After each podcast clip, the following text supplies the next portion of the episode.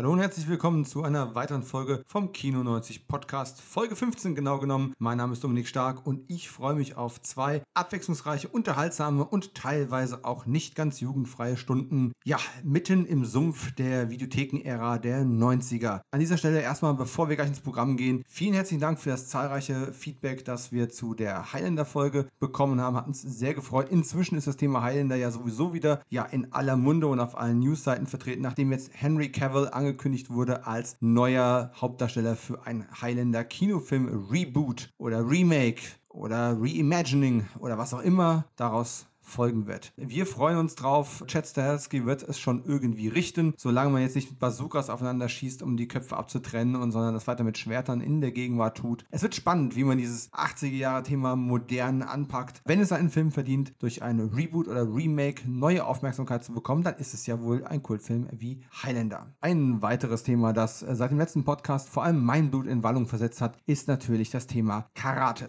Oder streng genommen Karate Kid. Und wenn man ganz genau sein möchte, sogar sogar nicht mal Karate Kid, sondern Cobra Kai. Äh, ihr wisst alle, ich bin ein großer Fan äh, der Cobra Kai-Serie auf Netflix und im vierten Quartal diesen Jahres wird die vierte Staffel wohl veröffentlicht werden. Und zum Zeitpunkt der Aufnahme dieses Intros ist hier gerade vor ein paar Tagen erst angekündigt worden, dass wir haben es alle schon vermutet. Achtung, kleiner Cobra Kai Spoiler. Wer nichts wissen möchte über die vierte Staffel, jetzt kurz eine Minute weiterspringen. Ansonsten, ja, ihr seid noch da. Thomas Ian Griffiths kehrt zurück und damit eben auch sein Filmbösewicht Terry Silver, der in Karate Kids 3 den Oberschurken markiert hat und dabei Kreese ziemlich altert aussehen lassen. Ich bin ja nicht nur ein Riesenfan von äh, Terry Silver, sondern auch von Thomas Ian Griffiths, dem Schauspieler, der 2007 bereits im jungen Alter in Schauspielrente gegangen ist. Es wird super spannend, das zu verfolgen und wenn man Karate sagt, muss man natürlich auch auch die Kehrseite der Medaille betrachten und das ist Kung Fu. Wie ich schon in einem Essay vor einiger Zeit einmal kundgetan habe, in den 90er Jahren waren es vor allem drei fiktive Charaktere, die meinen moralischen Kompass geprägt haben. Captain Jean-Luc Picard von der Enterprise, Duncan MacLeod vom Clan der MacLeod aus Highlander und Kwai Chang Kane aus Kung Fu im Zeichen des Drachen. Wenn David Carradine schon mit grauem Haar uns versichert hat, ich bin Kane, ich werde dir helfen, dann wusste ich, alles wird gut. In Zeitlupe werden Leute mit Barfußkicks durch Scheiben befördert und wir sehen einer besseren, einer friedlicheren Welt entgegen, in der es auch mal Schattenmörder und weiß der Geier aus Abstrusitäten gibt. David Carradine war ja aber eben nicht nur Kane und vor allem war er nicht nur David Carradine. Eigentlich wurde er geboren als John Arthur Carradine Jr. Daraus wurde dann irgendwann David, fragt mich nicht warum. Und geboren wurde er am 8. Dezember 1936. Verstorben ist der in Los Angeles zur Welt gekommene am 3.6.2009 im Alter von 72 Jahren. Und am heutigen Tag, an dem dieser Podcast veröffentlicht wird, ist David Carradine genau zwölf Jahre nicht mehr unter uns. Sein Filmerbe hat überlebt und natürlich könnten wir heute über Highlights aus seiner Karriere sprechen wie Death Race und Kill Bill. Das tun wir auch. Aber natürlich sprechen wir über Videotheken B-Heuler, die er 1990 auf den Markt geschleudert hat.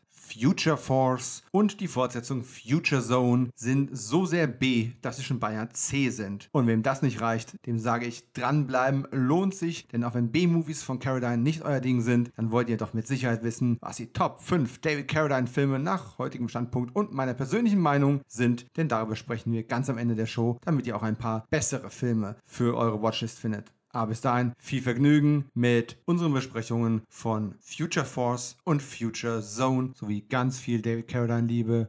Auf zur Show.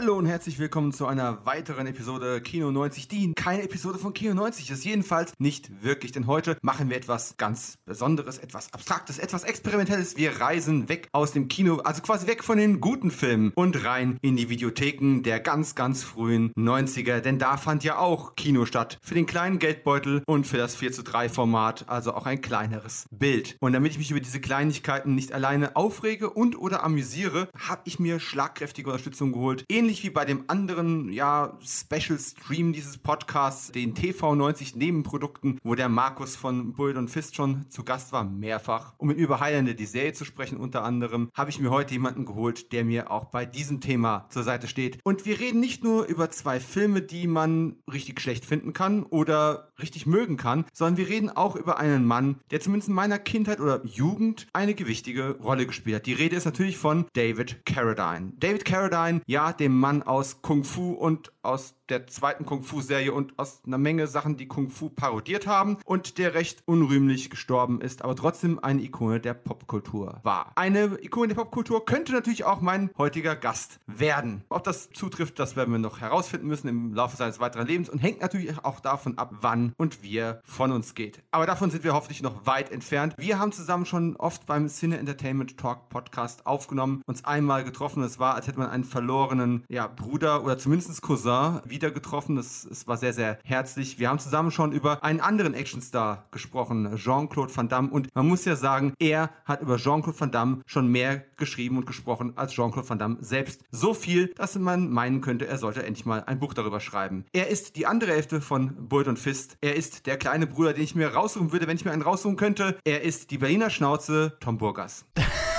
ich danke, ich danke. Massa, Massa, Massa. Ich gehe vor dir auf die Knie, du kleine Sau. Da sind gerade so viele Punkte, an die ich erstmal andocken muss. Du hast recht. Also, das Kino des kleinen Mannes ist ja quasi das Videothekenregal ganz unten rechts. Und David Carradine und unrühmlicher Tod. Also, ganz ehrlich, wenn ich mit 72 tot gefunden werde, mit einem Knebel um den Hals und ein um meinem Pimmel in meinem Schrank besoffen wie Sau, dann habe ich eindeutig irgendwas irgendwas richtig gemacht. Großartig. Dafür gab es von mir auf jeden Fall Standing Ovation. Und ich freue mich auf jeden Fall mit dir jetzt zwei seiner Filme aus dieser, ja, der, der kleinen Billo-Schmonz-Ecke durchzuexerzieren. Ja, ich habe gerade tatsächlich mit meiner Frau beim Frühstück gestern Morgen darüber diskutiert, wie ist denn das eigentlich, wenn man prominenter ist oder irgendwie popkulturell relevant ist und man stirbt? Hm. Dann gibt es ja zwei Möglichkeiten. Entweder du stirbst halt irgendwie mit 80 an Herzversagen oder du, naja, hast so einen Tod wie Lady Di oder du hast so einen Tod Tod wie David Carradine. Also irgendwas, oder halt auch Brandon Lee. Irgendwas, was so absurd, bizarr, satirisch, natürlich auch irgendwo tragisch, aber halt entweder viel zu früh oder viel zu dumm ist, dass es halt in Erinnerung bleibt. Und die Frage ist, was ist denn eigentlich besser? Lang leben und unspektakulär sterben? Oder, naja, so etwas weniger lang oder, ja, und dann halt so sterben, ne? In Thailand irgendwo im Schrank gefunden zu werden, was irgendwie, wusstest du eigentlich, habe ich die Tage gelesen, die Familie hat dann die Produktionsgesellschaft für den Film, den er in Thailand gedreht hat, verklagt, weil man wollte abends noch mit Cast und Crew irgendwo essen gehen und der arme Assistent, der den David Caroline abholen sollte, konnte ihn nicht erreichen. Und dann hat man gesagt, oh, okay, dann geh mal ohne David. Und äh, ja, dann war halt so die Überlegung, ist es unterlassene Hilfeleistung, ist es Ach vernachlässigte Aufsicht, Aufsichtspflicht, ne? Bitte. Also die haben dann tatsächlich nochmal ordentlich Geld erstritten, weil äh, ja, theoretisch hätte der gerade da oben in seinem Zimmer ja baumeln können und man hätte ihn vielleicht nur retten können. Ach, das ist ja lächerlich. Also ich sag erstens lange leben und spektakulär sterben. Ey, stirb, wie du gelebt hast, ganz ehrlich. Und wenn das sein Ding ist, die haben ja auch irgendwie die Ex-Frau gefragt und die meinte ja auch, sein Sexleben war schon immer sehr ausschweifend und experimentell, will ich es mal schön umschreiben. Ey, und warum nicht? Ey, der Junge ist 72, hat äh, in Hollywood Gott und die Welt gesehen und ey, wer, wenn nicht er, ist dazu bemächtigt, so abzutreten. Ich finde ganz groß und da hatte man nicht mit dem Finger drauf zu zeigen. Er hat niemandem wehgetan. Er ist, ja, obwohl ich nicht viel mit ihm zu tun hatte, darauf kommen wir ja später noch, muss ich sagen, ey, ganz ehrlich, da wird aufgestanden, da wird leise geklatscht, als hätte man gerade ein schönes Theaterstück gesehen und sagt, Ruhe in Frieden, lieber David. Chapeau, ne? Ein, am, am, Ende nicht mit einem Punkt oder mehreren Punkten aus der Sache rausgegangen, sondern mit einem Ausrufezeichen. Ja, ist so. Und äh, da machen wir auch gar nicht wie viele andere Rezensenten Witze drüber, sondern ich finde das auch, ja, schade irgendwie, aber markant. Ja. Genauso wie David Carradine eben auch, der mit seinen Gesichtsfurchen halt so ein bisschen aussieht wie ein, ja, verschollener Bruder von Scott Glenn und Lance Henriksen. Die drei zusammen, das hätte ich gerne mal im Film gesehen. Ja, wer wäre mehr besoffen, wer hätte mehr Drogen genommen, ganz ehrlich. Lenz wahrscheinlich keiner, der hätte sich so reingesteigert, dass es fast genau denselben Effekt gehabt hätte. Der, also ja, ich glaube tatsächlich, dass Lance die härteste Sau von den dreien ist und er hätte die wahrscheinlich unter den Tisch gesoffen. Gar nicht so unwahrscheinlich. Ja, wobei Scott Glenn ist, äh, ich habe ein paar Interviews neulich mit ihm gesehen, es scheint auch ein ziemlich harter, cooler Hund im, im wirklichen Leben zu sein. Aber das ist eben so genau die Art von Filmhelden, die man heute nicht mehr bekommt. Heute die Helden sind alle deutlich glatter, weniger markant und damals hattest du eben so Typen, die nicht durch ihr gutes Aussehen primär irgendwo gepunktet haben. Wobei ich jetzt nicht sagen möchte, dass die alle hässlich waren und sowas. Also gerade wenn man jüngere Bilder von denen sieht, kann man die auch markant attraktiv finden. Aber solche Scott Glens, Lance Henriksons, David Carradines, das ist so eine Generation von, ich weiß nicht, da, da treffen sich quasi Filmstar und Charakterdarsteller. Weil entweder bist du normalerweise entweder ein Star oder du bist ein Charakterdarsteller. Und die hatten alle Charaktergesichter. Auch so ein Lee Van Cleef ist auch so ein Fall. Haben Charaktergesichter und sind trotzdem irgendwie zumindest für eine gewisse Zeit auch Stars gewesen, weil sie so prägnant waren. Und das vermisse ich. Wen gibt's denn da heute noch von? Ja, also der große Unterschied, ich meine, da machen wir einen riesen Fass auf. Also die Helden von damals waren halt auch privat meistens oder halt deren Filmfiguren waren halt Leute, die haben das Leben ausgequetscht und genossen und äh, den heute, der heutigen Hipster-Generation, die wollen die Welt nur retten, aber kaum ausnutzen. Und da ist halt eine riesen Kluft dazwischen und äh, das sieht man denen halt auch an. Also das sind halt keine angepassten und äh, weiß ich nicht was und ähm, ja, die, da hast du, also siehst ja auch an deren Frauen oder Geschichten, ich meine, da können wir später im zweiten Teil zu kommen. Du hast dann aber auch keine, weiß ich nicht, die du zu jeder Zeit auf irgendeiner Man's Health Zeitung rufklatschen kannst und dann noch dreimal mit Photoshop rüber gehst oder so. Du siehst die Furchen, du siehst den Schmierbauch, du siehst die, ach, alles, ey, das sind halt noch Menschen, das sind echte Menschen und deswegen ähm, mit all ihren Fehlern auf jeden Fall und dafür aber umso charismatischer. Und deswegen, ähm, vielleicht ist es auch so ein Generationsding, was wir mit einer no großen nostalgischen Brille sehen wollen auch. Da müssen wir ja auch vorsichtig sein, weil heute gibt es auch tolle Schauspieler. So wollen wir ja nicht reden. Aber Klar. das ist schon einfach eine ganz andere Marke Mensch, die auch in eine ganz andere Marke Drehbuch gedrückt werden, wie sie heute auch nicht mehr geschrieben werden dürfen, in Anführungszeichen. Es sei denn, die wollen halt mhm. halt wirklich eine offizielle, medienwirksame Klatsche bekommen. Also quasi die S. Craig Sala-Filme zum Beispiel, ne? mit der Mel Gibson castet und sowas und drauf scheißt, mhm. dass es politisch absolut unkorrekt ist. Ne? Aber wenn du das heute machst, wie du schon gesagt hast, dann, dann ist es halt eine bewusste Kampfansage, wo du den Kritikern quasi das, das Futter schon und die Munition schon in die Hand drückst. Sagst, hier bitte, schieß auf mich. Ja. Du, du musst das jetzt tun. Und ja, es, ist witzig. Ich, ich glaube, wir haben auch gerade in einem, in einem privaten WhatsApp-Chat mal drüber gesprochen, vor ein paar Tagen zumindest. Anson Mount, ja, ist so ein Typ, den ich gerade ziemlich viel sehe, weil er bei Star Trek gerne die Captain-Rolle von Captain Pike übernommen hat und eben in, in Hell on Wheels als richtig zugebarteter Westernheld oder Anti-Held fungiert. Und das ist aber so ein Typ, dann guckst du den privat an, glatt rasiert, hat einen Podcast, rettet die Welt. Genau, was du gerade gesagt hast. Und ich denke, ja, du gut aussehender, talentierter Typ. Halt kein Lance Henriksen irgendwie, aber ich finde ihn trotzdem gut. Also es ist ja nicht deswegen schlecht, es ist nur anders gut. Und mir ist dieser Unterschied, fällt mir mehr und mehr auf, je weiter wir in der Zeit voranschreiten, je weiter wir uns eben von den 70er, 80er, 90er Jahren irgendwo ein Stück auch wegbewegen. Ja, ich glaube, ich bin da, probiere da auch mal ein bisschen vorsichtig zu sein, weil das Klientel, was diese äh, sich so zurücksehen zu denen, ah, vielleicht sind das auch die, ich meine, so, so ein, jetzt sprechen wir ganz oberflächlich, es ist nicht einfach, so ein Weltenretter zu sein, weißt du? Auf Fleisch zu verzichten, äh, immer den Müll zu trennen. Das, das schaut man gerne drauf runter, aber ich muss sagen, umso mehr ich mich daran selber halte im Alter, ich meine, sind wir, sind wir ehrlich, trennen wir beide den Müll? Aber hallo, ich habe gerade mit einer Frau darüber diskutiert, die mich dafür gescholten hat, dass ich den leeren Pizzakarton erstmal die Krümel rausgekratzt habe in den Biomüll und dann den Karton zerlegt, gefaltet und separat entsorgt habe. Okay, dafür hättest du von mir eine leere Cola-Dose in Copy gekriegt. Also man kann es übertreiben, aber ab dem Moment, wo man halt selber so wird, geht man halt auch selber ein bisschen in die Ecke und schaut und findet es ganz schön, dass das der Vergangenheit angehört. Aber das ist irgendwie, ich weiß nicht, vielleicht wie äh, zu vergleichen wie eine alte Droge, wo man weiß, ach, war das ein geiles Gefühl, aber selber machen muss man es auch nicht mehr. Also so ein bisschen mit diesem reumütigen, leicht melancholischen Blick in die Vergangenheit, so, äh, so sieht man sich dann sowas wie Future Force oder eben die Helden wie eben David Carradine an. Also so mit dem leichten Gefühl möchte ich es vielleicht vergleichen. Und das ist ja auch schon die gute Überleitung, denn wir zwei bewegen uns ja auf die beiden Filme, die wir heute besprechen wollen, aus völlig verschiedenen Perspektiven zu. Und mhm. äh, deswegen finde ich es ja spannend, dich als Gast dabei zu haben, weil ich persönlich komme natürlich mit der Last, ein David Carradine-Fan zu sein. Einfach nur auf der Basis, dass ich in den 90er Jahren wusste, oh, der hat in den 70er Jahren mal Kung Fu die Serie gemacht. Und das war damals ein Riesending. Aber ich war natürlich viel zu klein, viel zu jung. Ich bin ja erst in den 80ern geboren. Ich habe das nicht mitbekommen. Für mich ist das alles schon äh, Film- oder TV-Geschichte gewesen. Mhm. Und dann kam in den 90ern auf einmal Kung Fu, die neue Serie mit David Carradine. Super. Und die habe ich ja nicht vollständig tatsächlich, aber die, so die ersten Staffeln habe ich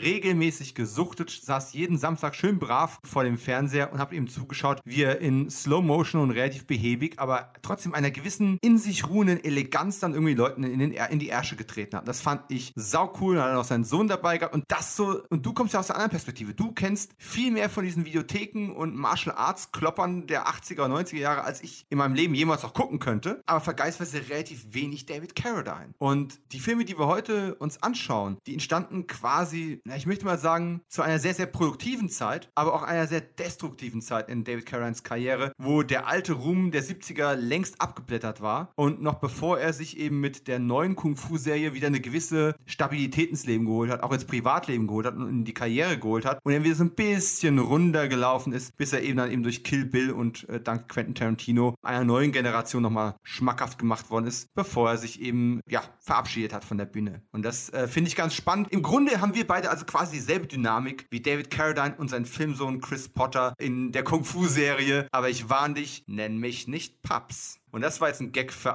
für die zwei Kung-Fu-Hörer, die zuhören. Ja, du, du sagst, ich kenne sehr viel Martial Arts-Filme und Actionfilme der, der Videotheken-Ära und das stimmt auf jeden Fall. Das ist ja so mit immer mehr mein Steckenpferd. Früher war es noch Horror, davon habe ich mich immer mehr distanziert, weil da halt, ja, ne. Und allerdings ist es bei mir noch das Mittelfeld. Äh, mein Kompagnon Markus und Podcast-Partner, der ist da nochmal ein ganz anderes Level. Der kann dir wahrscheinlich noch den dritten Kameramann von hinten links nennen, von dem letzten Heuler, der da irgendwie rausgekommen ist.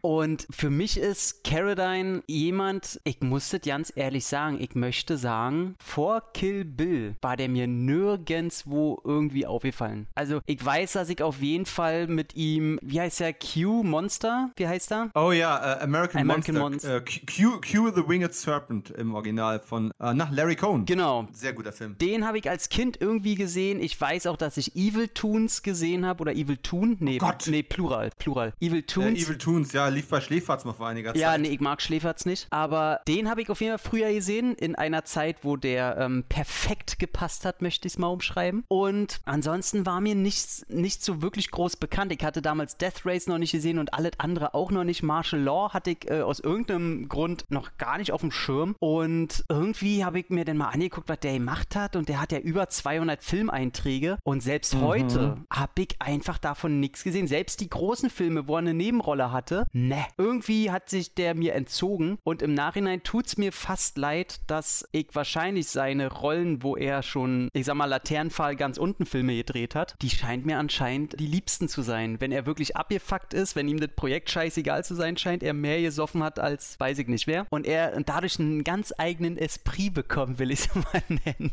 Und ich glaube. Esprit oder Sprit? Äh, ne? Auf jeden Fall Sprit. Oberkante, Unterlippe, aber so richtig. Und es tut mir so leid für seinen Nachlass, aber ich glaube, so möchte ich ihn sehen in Filmen. Und ich werde mir nie Kung Fu angucken. Ich habe damals, glaube ich, ein, zwei Folgen gesehen. Wurde auch indoktriniert von meinem Vater, der alles mit asiatischen Einflüssen nicht so geil fand. Und wir uns das mal angeguckt haben und dann halt öfter sofort Sprüche fallen wie, hä, der kann das doch ja nicht, der tut doch nur so, was soll denn der Quatsch? Und dann wurde da erst ja nicht weitergeguckt. Ja, deswegen komplett andere Ansichten und Herangehensweisen an Future Force oder seinen Hauptdarsteller. Aber das ist auch der Grund, warum du heute hier bist und nicht dein Kompagnon Markus, denn zum ersten hat der offensichtlich den Spaßfaktor dieser Filme überhaupt nicht verstanden, was ich wie, verstehe. Wie anscheinend und 815 Leute bei IMDb auch nicht.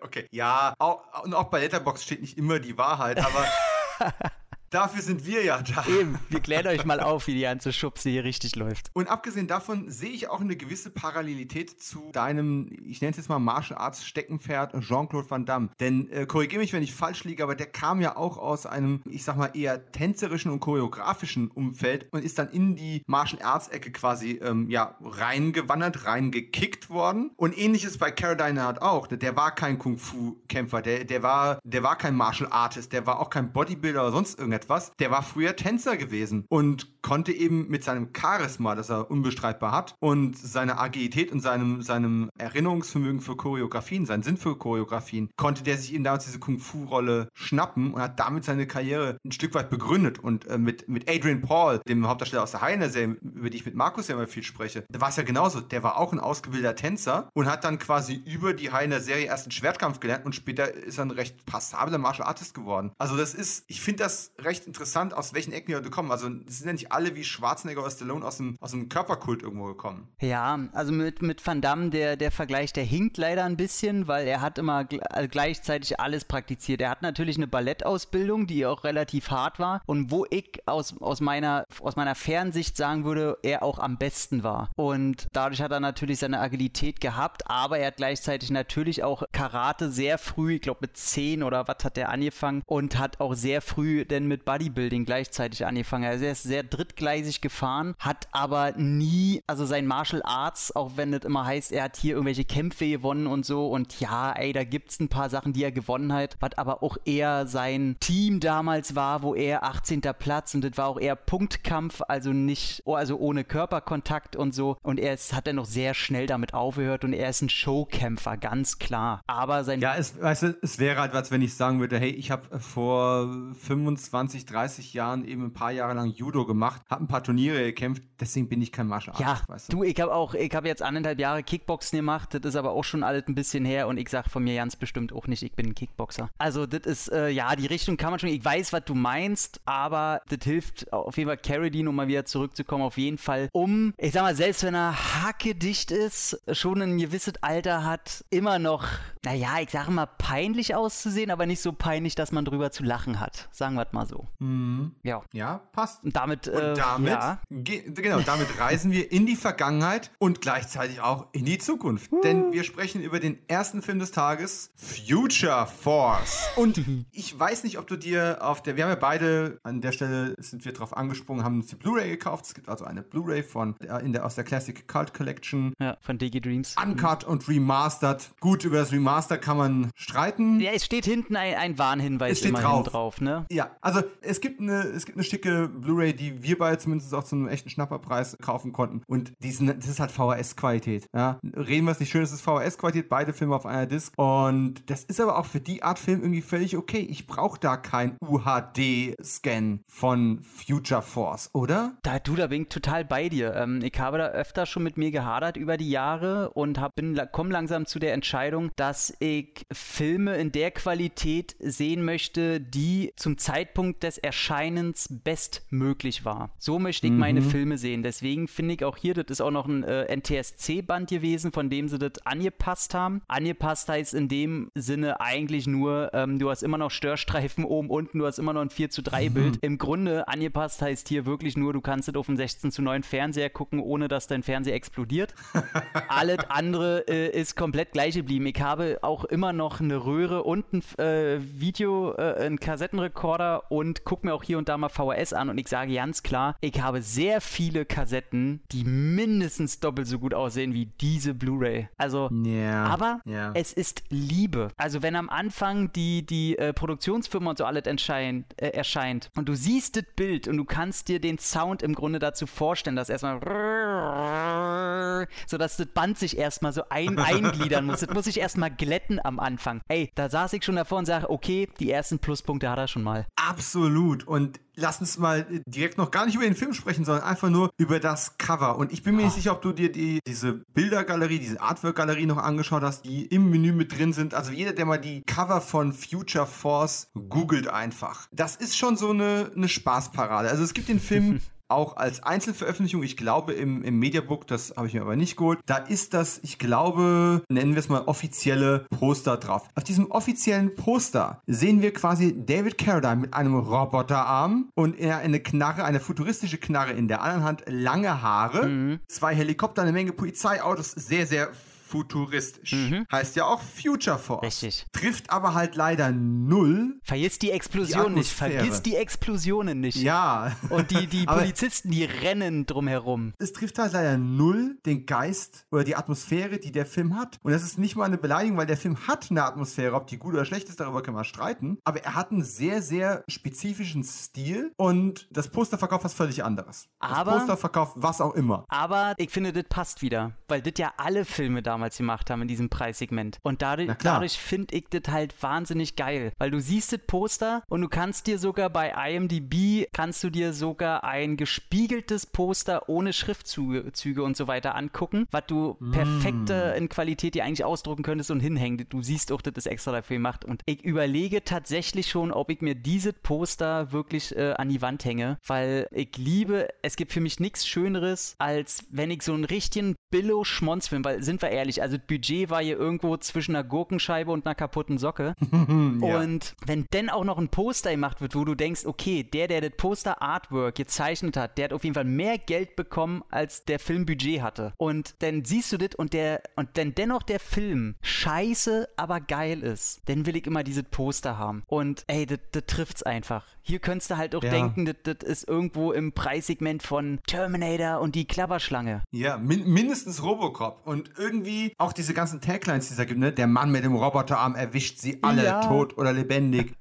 Tod das ist, ist eine Option. Ich habe tatsächlich erwartet.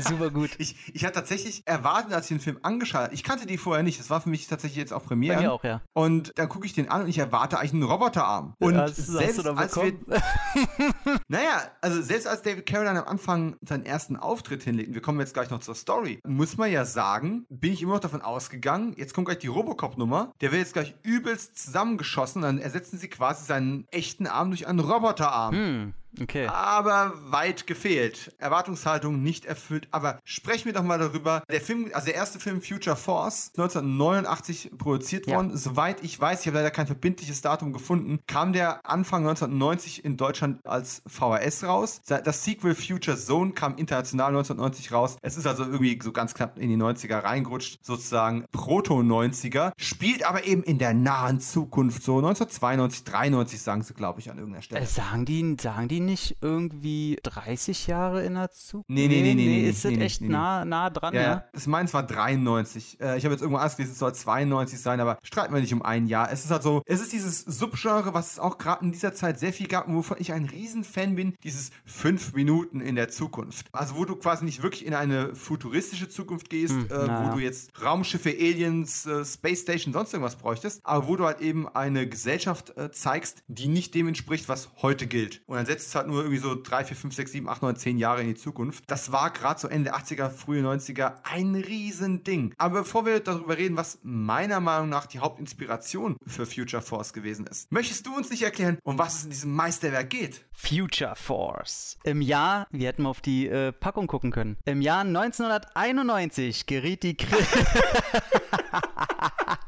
Sehr gut. Ich habe übrigens geguckt und äh, du hattest recht, der kam im äh, März 1990 kam der zu uns nach Westdeutschland. Der erste, das erste Release-Date war in den USA am 9. November 89 und war auch da eine Videopremiere natürlich. So, alles nochmal auf Anfang. Future Force. Im Jahr 1991 geriet die Kriminalität außer Kontrolle. Die Gefängnisse waren überfüllt. Die personell unterbesetzte Polizei machtlos. Niemand war damals seines Lebens mehr sicher. Die Städte verwandelten sich in Kampf Felder der Zukunft. Die Kriminellen gewannen den Krieg. Als die Bevölkerung Sicherheit und Schutz forderte, reagierte die Regierung. Im ganzen Land wurde die Polizeidepartments stillgelegt und die Gerichtbarkeit in private Hände gegeben. Die Cops, eine Spezialeinheit des zivil operierenden Polizeisystems, räumte auf. Am gefürchtetsten war John Tucker. Seine tödliche Waffe? Ein Roboterarm. Noch einmal wurden die Städte in regelrechte Kriegsgebiete verwandelt verwandelt. Die Justiz, wie man sie einst kannte, hatte aufgehört zu existieren. Yeah. Und das entspricht zu großen Teilen dem Narrationstext, der am Anfang ist einfach gesprochen wird als Voice-Over, ne? Und ja, da haben wir doch schon Problem Nummer eins. Also, um es jetzt gleich mal auch für die Hörer, die den Film nicht gesehen haben und Leute, ihr solltet losrennen und diese Filme sehen. Warum? Darauf kommen wir gleich zu sprechen.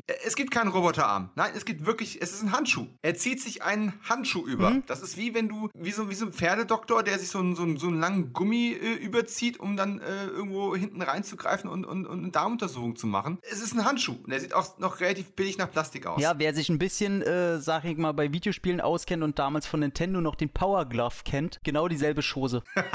Ja, der Power Glove. Oh Gott. Ja, wir haben also quasi eine nahe Zukunft. Und der einzige Grund, warum wir eine nahe Zukunft haben, ist letzten Endes, wir wollen in der Stadt äh, umherrennen und ja, einfach so aus Spaß Leute erschießen in diesem Film. Mhm. Und das geht halt nicht in der normalen Gesellschaft. Selbst im Kopf wäre es in Dirty Harry-Manier irgendwie überzogen. Also machen wir aus dem Polizeisystem ein Kopfgeldjägersystem, aus einem Ex-Streifenkopf einen, ja. Er ist, er ist, der, er ist der Judge Dredd der Pepsi-Generation. Er ist, du sagst es. Du nimmst mir die Worte aus dem Mund. Es ist ja auch ein sehr ähnliches ähnliches äh, System. Du bist ja quasi dazu berechtigt, fast alles zu tun. Judge Dredd war ja zu dem Zeitpunkt schon nicht mehr ganz neu. Den Film gab es logischerweise noch nicht. Der kam wann raus? 95, glaube ich, der erste. Ich, hätte ich jetzt auch drauf gewettet, ja, 95. Ja, also so, so um Mitte der 90er. Aber den Comic Judge Dredd gab es natürlich schon seit 1977 und er freute sich zunehmend großer Beliebtheit. Und Robocop gab es auch schon. Da gibt es ein paar Reminiszenzen, auch gerade dieser Anfang, da wenn er aus, aus dem Auto aussteigt, mhm. siehst erst nur die Stiefel. Man sieht diese Typen, die definitiv kriminell unterwegs sind. Und dann taucht er auf einmal auf und stellt die zur Rede das hat sehr viel von dieser Seitenstraße, wenn Robocop da in, in Action tritt. Ne? Aber natürlich und, äh, hast du keinen kein coolen Roboterfuß, sondern irgendwelche abgewetzten Moccasins und eine hässliche Korthose.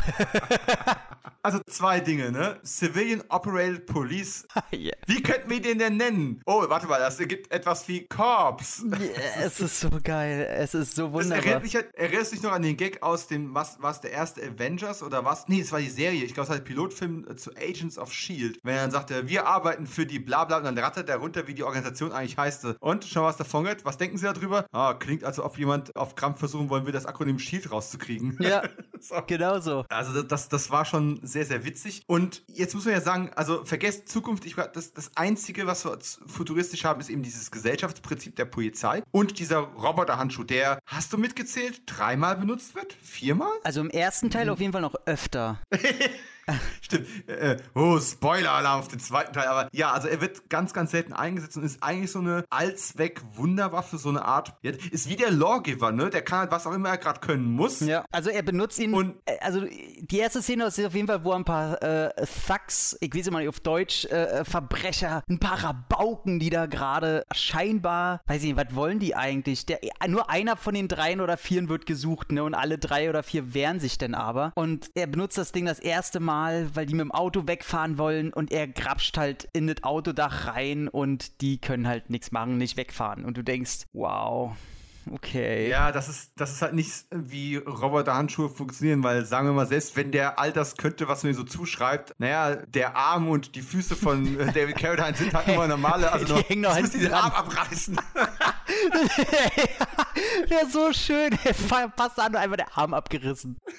Aber ah. ich will noch zwei Minuten kurz zuvor allein, wie er aussteigt. Du musst dir ja vorstellen, ich habe ja Carradine noch nicht irgendwie wahrgenommen groß. Und er steigt da aus. Und ganz ehrlich, ich habe nur noch ein Stöhnen erwartet und 20 leere Bierdosen, die mit rausfallen. und er steigt dann auf und hat diese, allein ich bin gerade aufgestanden, Frisur und diese hässliche grüne Hemd und diese Weste, die er drüber hat, die irgendwie einer von einer, äh, äh, von einer Maske oder was noch einen Tag vorher geschneidert hat. Und er sieht einfach aus, wirklich, als würde er, er, er, ohne Scheiß, als wäre er ein Penner. Er sieht wirklich aus wie ein Penner. Er ist wunderbar. Aber das ist ja schick der Zukunft, denn wir werden ja später erfahren, dass quasi alle Kopfgeldjäger so rumlaufen. Ja, ja. Er, Die haben alle Jeans an, Jeansjacken, äh, ärmellos, ja, und sehen mehr oder weniger runtergekommen schwierig aus. aus ne? Haben entweder Fukuhila oder andere Probleme.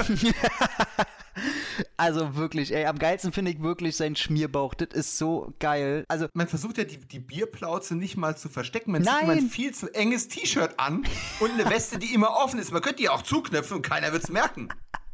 Es ist, ey, das Bild ist, ey, ist ein Bild für die Götter. Das könnte ich mir auch an die Wand hängen. Und wenn ich das jeden Morgen sehen würde, hätte, ey, jeden Morgen, ey, das würde schön, wäre ein schöner Morgen. Ach. Ja, also wir haben toll. jetzt gerade mal etabliert, dass die Klamotte der Zukunft ist halt, also es ist halt wirklich dieser Jeans-Westen, Cowboy, es ist erst ein Biker-Gang-Look. Und David Carradine hat halt diesen ersten großen Auftritt, wo er das ein, der das, das Rechtssystem quasi etabliert. Mhm. Ne? Ihr habt das Recht zu sterben. wenn ihr nicht von diesem Recht Gebrauch machen wollt.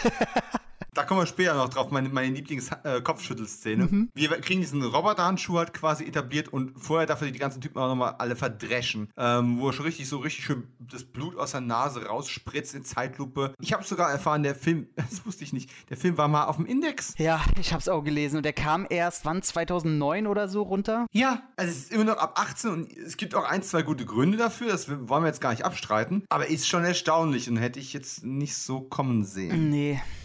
Ja, aber im Endeffekt, wir etablieren David Carradine halt als äh, diesen mega toughen Typen, der sich halt für Kopfgeldprämien irgendwelche anderen, nicht ganz so taffen Typen schnappt, kaputt macht. Meistens macht er sie sowieso äh, also platt, mhm. kaputt. Ist ja schon, sein, ist ja schon sein Ruf. Ja, meistens erschießt er Leute da sowieso. Also ich frage mich immer, du hast diesen Handschuh, der eine mega geile Allzweckwaffe der Zukunft ist und die ist übermächtig, aber keiner deiner Gegner hat eine Waffe, die stärker ist, was also aus dramaturgischer Sicht schon gar keinen Sinn macht, weil du willst ja, dass die Bösen eine ebenbürtige Waffe haben, sonst ist ja keine echte Spannung da. Also hätte man ihm den Handschuh mal klauen können oder irgend sowas. Und wenn du so ein Ding hast, warum benutzt du es dann nicht? Warum benutzt du da einen Six-Shooter und knallst die Typen halt wie im Wilden Westen ab? Und ich denke, ganz ehrlich, hätte Walter Hill kein Talent und würde gerade aus der Filmschule kommen, dann wäre das ein Film, den er gedreht hätte. Weil diese ganze Ästhetik, das ist so, hm. das ist so. Ist sehr Western. Walter, Walter Hill Sleaze und Modern Western, ja. nur halt ohne Talent. Das ist so, äh, Walter Hill, bevor er auf die äh, äh, Regieschule oder was ging, macht ein Kind mit Albert Fuhren, so ungefähr. ja, ja. Und Wir haben noch gar nicht schlimmer finde ich eigentlich noch, wenn du die Überlegung schon weiter strickst, er lässt sich da auf irgendwelche Westernballereien an und er geht ja immer erst, er benutzt ja immer erst seinen Handschuh, wenn es halt wirklich, äh, wenn er, wenn er ihn braucht halt, wenn er, wenn er, wenn er langsam in eine Zwickmühle kommt. Also, mhm. wenn ich jedes Mal, wenn es brenzlig wird, erst zu meinem scheiß Auto laufen muss, den Dreckskoffer aufmachen muss, mir das Ding rüberstülpen muss und quasi sagt, äh, ich habe die Macht und dann erst loslegen kann. Also ganz ehrlich, irgendwas ist da dran falsch. Vor allem,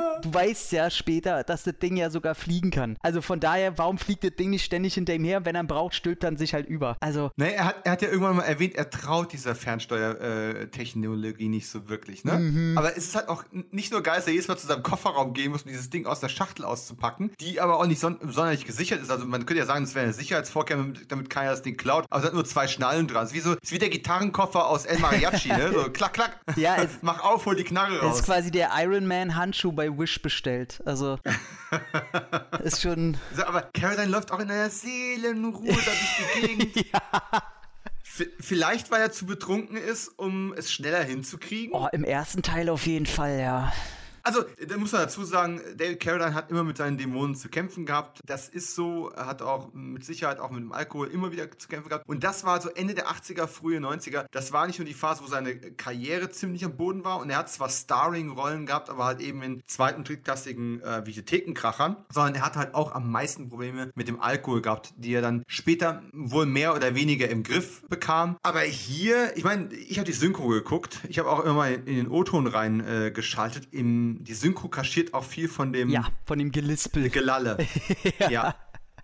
Also es ist schon. Ich habe ein paar Mal rübergeschaltet, weil er hat einen, äh, Carradine hat eine sehr interessante Art, einen sehr interessanten Rhythmus äh, und auch eine sehr interessante Stimme. Sein Sprechrhythmus ist sehr faszinierend, finde ich. Ja, ja, der ist sehr, sehr ruhig und galant, finde ich. Ja, Mhm. So richtig, richtig chill irgendwie. Ja. Und das finde ich toll. Aber die deutsche Synchro war im Endeffekt doch, doch deutlich besser, weil besser zu verstehen, weniger Gelalle und äh, ja, naja. Ja, du hast halt keine Untertitel, ne? Das ist hier das Problem. Leider, leider. Aber ja, wir haben das halt quasi einmal etabliert und jetzt, jetzt fängt es an, dass diese Geschichte quasi komplex wird. Und komplex in Anführungszeichen, denn phasenweise habe ich mich schon gefragt, was soll der Scheiß? Es wird dann ein Bösewicht etabliert, äh, von dem wir dann später erst erfahren. Ich glaube, am Anfang wurde das gar nicht erwähnt erwähnt, dass der eigentlich der Polizei vorsteht, die keine Polizei mehr ist. Es gibt dieses futuristische System, wo man quasi einfach diese Wanted Dead or Alive Nummern einfach rausgibt. Also gibt es so, so, eine Art Newsticker, ja, im Cops-Büro, das auch wie so eine billige Spelunke aussieht. Und da kommt immer rein, wer gerade wieder gesucht wird und wen man. Aber außer Tucker scheint es keinen groß zu interessieren. Da hast du jemand Leute aufspringen sehen. Oh, Mensch, neuer Typ, der fahndet wird. Schnell raus, kommt. Nee, nee, die hocken einfach rum und starren sich gegenseitig auf die Bäuche. Das ist seltsam. Ja Ja, also das wurde auch auf jeden Fall in irgendeiner abgerissenen Schule gedreht, das Ganze, weil ein Interieur scheint es da nicht wirklich zu geben. Ich muss aber tatsächlich sagen, vorhin hattest du gesagt, von dieser, äh, von dieser kaputten Zukunft sieht man nicht viel. Ich finde, dadurch, dass der sich scheinbar immer Ecken suchen musste, wo generell sowieso keiner rumläuft und der immer in den letzten abgerissenen Häusern dreht und auch in den letzten Ecken Straßen dreht, du siehst halt nie wirklich Leute und es sind immer abgeranzte Ecken. Ich finde, dadurch mhm. hat er einen ganz eigenen Stil und diese, ich sag mal, wo, wo spielt Robocop? Ist in, ich will mal Pittsburgh sagen, Seattle ist es auch Detroit. nicht, Detroit. So auch so die, die richtige Billo-Version von dem Robocop Detroit. Hab ich das schon. Das, also, ja. ich weiß nicht, wie er das schafft, aber dadurch, dass er gezwungen wird, der konnte sich natürlich nie um irgendwelche Drehgenehmigungen wahrscheinlich kümmern, hat er einen ganz eigenen Stil und dadurch, dass du nie, du hast keine Innenausstattung, du hast einen Scheiß. Klar, weiß man, woran es liegt, aber trotzdem wirkt es auch so wie, naja, die haben in der Zukunft halt auch nicht mehr. Und kann man halt dann so oder so sehen. Ich find's wunderbar, aber wie du schon recht hast, wenn die Zukunft da so überrannt wird von Verbrechern und so, warum da äh, diese Hartz-IV-Cowboys da alle rumsitzen und Däumchen drehen und, weiß ich nicht, sich die letzten Pizzareste aus der Nase poolen, das weiß ich auch nicht. Ja, was ich vor allem nicht verstehe, ist, ich glaube, im Intro-Text oder irgendwann später wird erwähnt, dass eigentlich durch dieses neue Cops-System äh, die Verbrechensraten komplett in den Keller gegangen sind und alles sozusagen befriedetes Gebiet geworden ist. Und trotzdem wird den ganzen Film über Verbrechen bekämpft.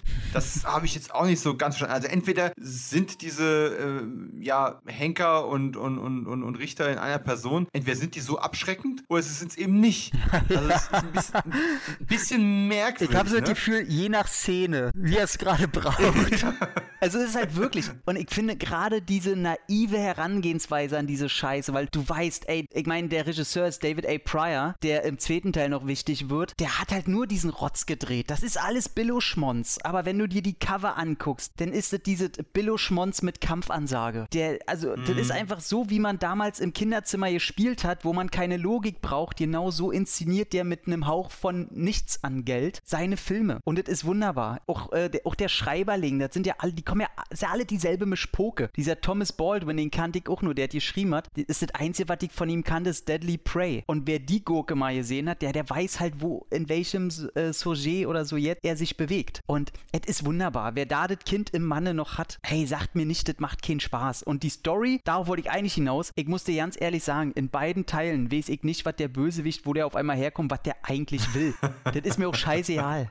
so. Es ist auch wirklich schwierig. Also, bevor wir jetzt gleich auf die Schurken nochmal eingehen, äh, möchte ich nur ganz kurz einhaken. Genau das, was du gerade beschrieben hast, dieses äh, ja, Set Decoration oder Mangel derselben, äh, ist halt auch das, was ich vorhin meinte mit äh, Atmosphäre. Das Ding hat eine Atmosphäre. Mhm. Wie gesagt, ob man die jetzt mag oder nicht, aber es ist sehr spezifisch und es wird auch selten damit gebrochen. Ja. Und das finde ich eigentlich sehr, sehr schön. David A. Pryor als guten Regisseur hinzustellen, wäre also ja, das schönste Kompliment, was er in seinem Leben bekommen hat. Ja, kann, kann ich auch ihm leider nicht machen, denn alles, was er tut, und das liegt nicht nur daran, dass David Carradine halt durch Alkoholismus ein wenig eingeschränkt ist, er inszeniert und schneidet halt auch alles wirklich sehr... Abgehackt. Ja, und, und, und auch behäbig. Also Verfolgungsjagden gibt es ja ein paar, aber es sind immer zwei Fahrzeuge und die drehen sich gefühlt irgendwie fünfmal zu oft um denselben Häuserblock. Mhm. Du hast das Gefühl, oh, Andi, sind wir an dem Gebäude nicht gerade schon zweimal vorbeigefahren? Und, und genauso, also als, als würdest du auf Parkplatz gehen und einfach mal so ja, fünf Minuten im Kreis fahren. Und die Kamera filmt das aus drei verschiedenen Perspektiven und das schneidet sie dann zusammen. Und das ist dann eine Verfolgungsjagd. So wirken die meisten Action-Szenen und das macht es ein bisschen kaputt. Aber trotzdem hat es mich nicht rausgerissen. Ich bin da immer dran. Das ist halt genauso, als würden wir jetzt kritisieren wollen, dass David Carradine sich hier durchgetrunken hat durch den Film. Der Punkt ist aber, er ist halt einfach so ein geiler Schauspieler und hat so viel Ausstrahlung, selbst in dieser abgefuckten Phase seines Lebens, dass das irgendwie immer noch charismatisch rüberkommt. Das ist immer noch noch funktioniert. Der bespielt teilweise seinen Kater mit, mit der Müdigkeit der Figur. Das musst du erstmal hinkriegen. So, so, weißt du, der sitzt irgendwo nachts draußen im Auto rum und, und, und erzählt da irgendeine traurige Geschichte, ist fast am Einpennen, weil er, weil er hacke dicht ist, aber er, er schafft es eben, dir zu verkaufen, naja, wir sitzen hier seit Stunden draußen im Dunkeln rum, ich bin einfach müde und ich bin erschöpft und ich, es ist tragisch. Und er kann seine Texte und es sind eine ganze Menge sogar lange Shots, wo er so, so eine halbe Seite Dialog runterrattert, egal ob die geleistet oder nicht, er hat sie hinbekommen. Das würden die meisten Schauspieler nicht schaffen, wenn sie zu viel Alk im Blut haben. Also ich muss sagen, das Einzige, was für mich halt bei so einem Film zählt, das ist die, die erwähnte Ansage. Also ich glaube, alle wissen sie, was sie für einen Schrott drehen und haben einfach oder probieren dabei Spaß zu haben. Also das sind richtig so eine Leute, wenn die sich jetzt mit einem Kevin Feige oder was von Marvel unterhalten würden und die sagen, ey, der würde wahrscheinlich einen Schweißausbruch kriegen, nur bei einer Szene und du siehst halt bei, bei jedem Kampf, siehst du halt, wie äh, Carradine sich oder der Gegner sich anpassen muss an die, an die Langsamkeit von Devil Carradines Bewegungen und dass er auch einfach einen halben Meter am Gesicht vorbeischlägt und anstatt einfach den Schnitt so zu setzen, dass man es nicht sieht, sagen sich einfach alle, fuck it, ist doch geil, ist doch lustig. so, und genau so würde ich auch daneben sitzen und würde mir sagen, ey Leute, ich liebe euch alle, ich drehe lieber mit euch noch 20 Filme, als hier irgendwie den nächsten Marvel drehen zu müssen. Wunderbar, nichts gegen Marvel, nicht, dass da jetzt wieder was kommt. Ja, ja nee, ach, wir lieben Marvel ja genauso wie, wir lieben Marvel genauso wie Future Force. Ja. Und da, gibt's nichts zu sagen. Und ich glaube ganz ehrlich, diese Nebendarsteller, die irgendwelche Verbrecher da mimen, die denken sich halt, geil, ich werde gerade von Kane aus Kung Fu vermöbelt. 20 Jahre zu spät und mit Bierbauch, aber ich find's super. Ja, also, also wenn Van wenn Van uns heute vermöbeln würde oder, oder, oder wenn, wenn Slime mich im nächsten in, in Rambo 8 irgendwie tötet, mit, mit, dann wär's mir immer noch eine Ehre. Ja, ich sag mal, willst du Wochenende lieber rumsitzen oder ohne Bezahlung, äh, weiß ich nicht, am Samstag erschossen werden von einem, von einem Cop mit Jeansweste, Alter. auf jeden Fall werde ich aber sowas von erschossen. Bezahl selber noch für so. den Flug, weißt du? Ey, auf jeden Fall. Und den, Absolut, ich bring, ich bring auch meine Jeansweste mit, gar kein Thema. Ist egal, ob ihm passt so. David Carradine zieht sowieso alles an. Geil. Wem der, wem der Handschuh passt, der ziehe ihn an. Aber, Sehr gut. Aber zu, zurück zu den Schurken. Wir haben ja zwei Hauptschurken. Das ist einmal dieser Schnurrbartträger im Billo-Anzug, der sich dann später als Chef dieser Polizeikopfgeldjägertruppe äh, herausstellt. Mhm. Warum auch immer ja. und was auch immer der wollte. Ich glaube, irgendwas mit Drogen, aber ganz verstanden habe ich es nicht. Und dessen rechte Hand sozusagen, sein oberster Henchman, die Scott Atkins-Rolle quasi, mhm. die gespielt wird von einem leicht übergewichtigen, aber definitiv kräftigen Mischmasch aus, ich weiß nicht, wer fällt mir denn da gerade ein? Mir fällt das der Typ aus so Darkman ein. Kennst du noch den mit, oder äh, den, oh. den mit der. Glatze? Den, ja, ja. Der, der wirkt wie der Typ von dem, nur auf Steroiden so ein bisschen. Ja, ich wollte sagen Kojak, aber ja, ja, ja, das passt, das passt definitiv auch. Und das ist halt irgendwie, ich weiß auch nicht, das ist so ein komisches Bösewichtgespann. Mhm. Und der Typ ist meistens, also gerade dieser Anzugträger-Boss ist meistens komplett farblos. Na, so zwei Momente, wo er so richtig so, bringt bring die Kerle um, wo er so richtig aus sich rausgeht und denkt, oh, fliegt da gerade Spucke auf, auf den Schreibtisch? Ist ja Hammer! Acting! Ja, äh, ich, ich finde es einfach großartig. Also, das ist auch die Story, auch dass sie natürlich, da probieren sie ja noch diesen Witz reinzubringen, also um mal die Story voranzutreiben. Er, er denkt, also da kommt halt ins System, dass er eine bestimmte Person quasi entweder umbringen oder verhaften soll und ähm, die ist aber. Eine Journalistin? Genau, die ja, aber im Grunde nur eine ja. Zeugin war, die ist im Besitz von einem Video und soll natürlich äh, weggeschafft werden und äh, sie ist natürlich unschuldig und äh, so ein bisschen wird dann noch aufgezeigt, dass alle denn so ein bisschen hinter ihr her sind und er sie dann doch beschützt, weil er mitkriegt, da ist irgendwas faul, wo dann auch, hey, diese ganzen Popelbremsenkrieger da ankommen von seiner Truppe und du denkst einfach nur, okay, ihr wollt jetzt zeigen, er kann jedes Mal schneller ziehen als ihr alle, egal in welcher Szene. Und du denkst dir, willst du mich verarschen, da stehen ja drei, vier Leute so. Er ist, er ist ein alter Suffkopf. Und die stehen da voll im Saft, ey, die hätten ihn einfach weggepustet, aber was soll man sagen, ist halt David Carradine, ist halt geil. Aber was ich, was ich tatsächlich sagen muss und wo ich ein bisschen Respekt hatte, du siehst ja, äh, wie natürlich toll zu dieser Zeit war, gerade in der ersten Schießerei, wo er sie halt schnappt und die sind in so einem Parkhaus und da kommen ja zwei von diesen äh, haarigen mhm. Brüdern und du siehst ja die ballern und du siehst auch, dass da echte Explosionen, so kleine Knallkörper überall an den Autos angebracht wurden, damit so aussieht, mhm. als wenn sie da rumschießen. Ey, und wie nah David Carradine da öfter mal mit seinem Kopf immer an diesen Explosionen dran ist. Da hat gesagt, war der so besoffen, dass er das nicht mitkriegt oder was? Also ganz ehrlich, ey, da ein bisschen Vorsicht ist ja, aber die, ey, wieder mit derselben Hingabe, ja, ja, dem passiert schon nicht so, komm, plapp, pack. Ich gedacht, okay, krass. Ja, also Set Security, äh, Null. ganz, ganz schwieriges Thema. Aber ich finde es trotzdem immer noch gut, er ist immer noch ein ziemlich guter Quick Draw. Also er, er zieht seinen Call schon relativ schnell. Das mhm. äh, muss man ihm ja lassen. Ja. Er hat ja auch, Caroline hat ja wirklich angefangen damals mit, mit Western. Der ist ja in quasi jeder Western-Serie und in etlichen Western-Filmen rumgerannt. Das heißt also, bevor er äh, die Handkante für sich entdeckt hat, hat der ja auch unfassbar viele Western gemacht. Ich glaube, das ist dem einfach immer noch im, im, im Blut irgendwo drin. Und was ich gerade auch sagen sagen wollte zur Klamotte, was ich tatsächlich vergessen habe. Ist dir aufgefallen, dass er da schon mit einer ganzen Menge sehr protziger Ringe rumläuft? Also nicht, nicht, nicht Hüftringe, sondern Fingerringe. Das ist so, so ein Ding, muss man darauf achten. Also auch spätestens so auf Höhe Kill Bill und bis zum Ende seiner Karriere ist es auch so ein Ding geworden, dass er so steinbesetzte, fette Ringe da an den, an den Fingern dran. Ich wusste nie, dass er es damals auch schon irgendwo gemacht hat. Tauchte hier auch mit auf. Aber wie du schon gesagt hast, ähm, er soll diese Reporterin töten oder festnehmen. Das ist halt so ein geiles Justizprinzip, ne? Du hast das Recht zu sterben, es sei denn, du rennst weg, dann darfst du leben. Mhm. Was? Ja, ja, äh, weil, weil, er sie dann ja natürlich festnehmen äh, musste. Das, äh, ja. Vor allem, äh, also jeder normale Mensch würde ihr dann wahrscheinlich in den Rücken schießen einfach. Genau. Also haben wir als Story quasi aus Streifencop wird Future Cop. Aus dem Future Cop wird der Top Cop der Future Cops. Aus dem Top Cop der Future Cops wird der Fluchtcop. Und, weil er ist jetzt auf der Flucht vor den anderen Top Cops. Und im zweiten Teil gibt es noch den Time Cop.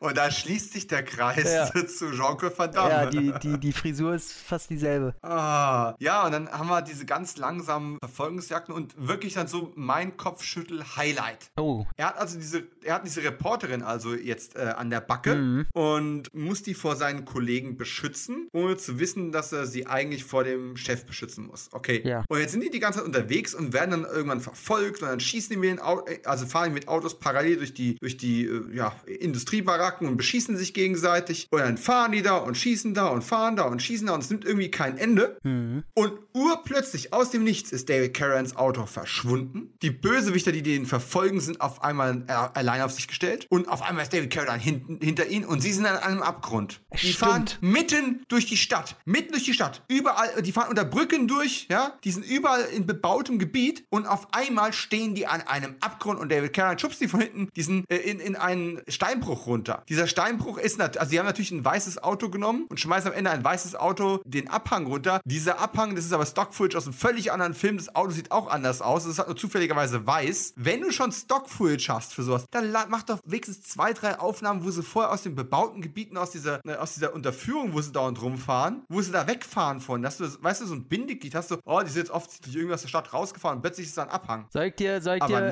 meine, meine mentale Erklärung für die Szene erklären. Oh, bitte. 89 war doch, äh, New York kam ja, bekam ja langsam wieder seinen Aufwind und das neue, die neue Schreckensherrschaft war ja diesmal die Westküste LA, ne? Und hm. ich habe das so gemutmaßt, dass ja LA ist ja quasi das neue futuristische Kaputtengebiet und dass das für mich einfach so erklingt, aha, jetzt haben sie nur einen Schnitt vergessen, das soll so was wie der Mulholland Drive sein, dass sie da so ein paar bergige Straßen haben und sowas. So habe ich mir das erklärt. Aber das ist für, für, für, okay. für einen Außenstehenden natürlich, äh, der da nicht so sich auskennt, ist also ist auch so generell so herrlich beschissen geschnitten und dass dennoch diese kaputte Stock-Footage ist eigentlich schon wieder wahnsinnig charismatisch, weil einfach alles kaputt ist an dem Film. Deswegen fand ich das halt wunder, wunder, wunderschön einfach nur. Also eigentlich hätten sie, wenn er die runtergeschubst hat und das Auto da runterfliegt, eigentlich hätten sie Stock-Footage von einem runterfliegenden Motorrad nehmen müssen. Also dann hätte dann hätte ich noch mehr gefeiert. Aber das ist so, ja. das ist so ganz kurz vor Godfrey Ho, aber halt in schön, nicht in Scheiße. Ja, ja, das, ich fand es ja irgendwie auch sympathisch, aber es ist halt trotzdem so. Oh, leichter Cringe-Moment, aber ich glaube, diese Filme waren nie dafür gedacht, dass man sie 30 Jahre später noch in Podcasts analysiert. Das, das ist halt einfach. Und auch nie dafür so. gedacht, äh, auf, auf ernster handwerklicher Basis anerkannt zu werden. Also ja. Unterhaltung steht an vorderster Front und danach kommt äh, nichts. Mein zweiter Kopfschüttelmoment. Mhm. David Carradine, also Tucker und diese Reporterin, der Name mir gerade schon wieder entfallen ist, sollen ja dann sowas wie eine, ja, die haben eine seltsame, fast freundschaftliche Ebene auf einmal, mhm. warum auch immer. Mhm. Es gibt diesen wunderbaren wunderbaren Schauspielmoment, wenn sie im Auto unterwegs sind und sie fragt ihn halt, ja, warum er nicht dieses und jenes machen würde und er macht, nee, nicht mein Stil. Ja. das ist einfach. Stimmt. Dies und dieser Moment wird ja im zweiten Teil nochmal aufgegriffen. Oh ja. Und noch besser, oh ja. es gibt noch die Fortsetzung der Szene. Und ey, dieses ah. Mäh. es ist großartig. Und du fragst dich, warum die jetzt auf einmal sympathisch miteinander sind? Ne, weil sie eine hotte Lady ja, ist und er ein geiler Grund. Macker. Na, deswegen. Und genau, und jetzt müsste ja eigentlich der Klischee-Moment kommen, den wir als B-Movie-Fans herbeisehen. Ne, die gehen in irgendeine, die flüchten in irgendeine Bude, ich glaube ihre, ich weiß es gerade gar nicht mehr ganz genau. Und dann kommt so eine zärtliche Annäherung und dann geht's ab in die Kiste. Aber wie das gefilmt ist, ist, die unterhalten sich, Caroline kehrt den Beschützer raus, nimmt sie so ein bisschen in den Arm und macht so eine eher väterliche Geste. Mhm. Ja, es gibt nicht mal einen Kuss oder so irgendwas. Es hält nur quasi, dass sie irgendwie so über- auf die Stirn einen Schmatzer drückt. Ja. Cut, Cut zur nächsten Szene. Sie wacht auf in ihrem Nachthemd im Bett, guckt auf den leeren Platz neben ihr und dann hängt irgendwo ein Zettel an der Lampe. Ich muss das alleine machen, in Liebe, Tucker. Was? In Liebe? B bisher war hier keine Liebe. Und vor allem, wenn du ein schmieriges B-Movie bist, warum knutschen die nicht miteinander und haben doch irgendwie eine Sexszene? Und wenn sie einen Laken drüber schmeißen, um, um irgendwas zu kaschieren, aber warum hat David Carradine sich wirklich hingestellt und gesagt, mit der Sex spielen, ah, ah. ohne mich, ich gehe saufen, ruft mich, wenn ihr fertig seid und marschiert raus. Ja, ich, also ich kann mir vorstellen, dass, ich meine, das Ding, so wie es aussieht, die Deadline, den, äh, ich denke mal, für den ganzen Film hatten sie vielleicht acht Stunden, den zu drehen. Vielleicht. Ja, sag ich Live-Theater. Ja, wirklich. Vielleicht hat wirklich irgendeiner gesagt, entweder hatte sie keinen Bock, er hatte keinen Bock, vielleicht hat er so viel gesoffen an dem Abend, dass er sagte, ey, mit meinem Mundstuhl oder mit meiner Rachendisco will ich die Frau nicht belästigen. Vielleicht hat er sich gerade, die haben irgendwelche Gründe, dass die beiden keinen Bock hatte oder der Regisseur hat echt gesagt, du, ich habe keine Ahnung, wie ich eine Sexszene inszeniert. Das ist ja alles so schon so eine Scheiße. Ähm, komm, nee, einfach weiter, bevor wir jetzt zu lange nachdenken, wir machen das so. Äh, ich kann auch, daher hab's irgendeinen lapidaren Grund. Oder das wurde probiert zu drehen und das war einfach eine peinliche Kiste. Sie ist ja auch gerade mal gefühlt halb so alt wie er. Oh, sein, sein Alter, ist dir aufgefallen? Also, um jetzt der Story auch gleichzeitig noch weiter zu springen, Hm. man macht ja an ihn quasi auch zum Flüchtigen, der gesucht wird, ne? 100.000 Dollar Belohnung auf John Tucker. Hm. Dann wird ja dieses digitale, äh, dieser digitale Steckbrief eingeblendet, ne? Alter 40 Jahre. Ah, Also- Karen war über 10 Jahre älter, ne? Also so viel Schnee kannst du dir ja nie in die Nase ballern, dass du mit 40 aussiehst wie er. Also, also ganz ehrlich, also da muss schon einiges passiert sein. Also so eine Haare mit 40, da würde ich mal fragen, ob da irgendwelche Experimente mit ihm gemacht wurden. naja, gut, viel geraucht, viel getrunken, ne? Es, es, es tut dem Körper halt nichts Gutes, das muss man natürlich Er auch war sagen. auch zu dem Zeitpunkt wie alt? 50? er war Anfang 50, ich glaube 52 oder sowas in dem Dreh, ja. Ey, aber ganz ehrlich, auch für 52 sieht er schon ganz schön alt aus, ne? Ja, ja, und es ist noch nicht das coole Alt. Also Caroline hat so eine Phase, wo die, das Haar schon ein bisschen schütter und grauer war und der Bauch ein bisschen dicker. Aber wo ihm noch diese richtig markanten Falten, die er so zu Kill Bill-Zeiten dann bekommen hat, die haben ihm noch gefehlt. Die kamen erst so Ende der 90er, also nochmal so zehn Jahre später. Und dann hat er wieder so ein, so ein wettergegerbtes Unendlichkeitsgesicht Ja, bekommen. und so, er wurde ein bisschen abgemergelt da auch, ne? Das auch, ja. Ja, hat ihm, hat ihm auch sehr gut getan. Ja. Aber an der Stelle, also die Sexszene, die offensichtlich im Drehbuch drin war, ist halt nicht gefilmt worden oder ist gefilmt worden, man hat sie halt dann doch nicht verwendet, weil sich dachte, ah, wir können ja viele Peinlichkeiten reinnehmen, aber das lassen wir mal lieber Ja, bleiben. ich sag mal so, vielleicht hat er auch sein, sein Mantel geöffnet und da hing schon der erste Strick an seinem Dödel.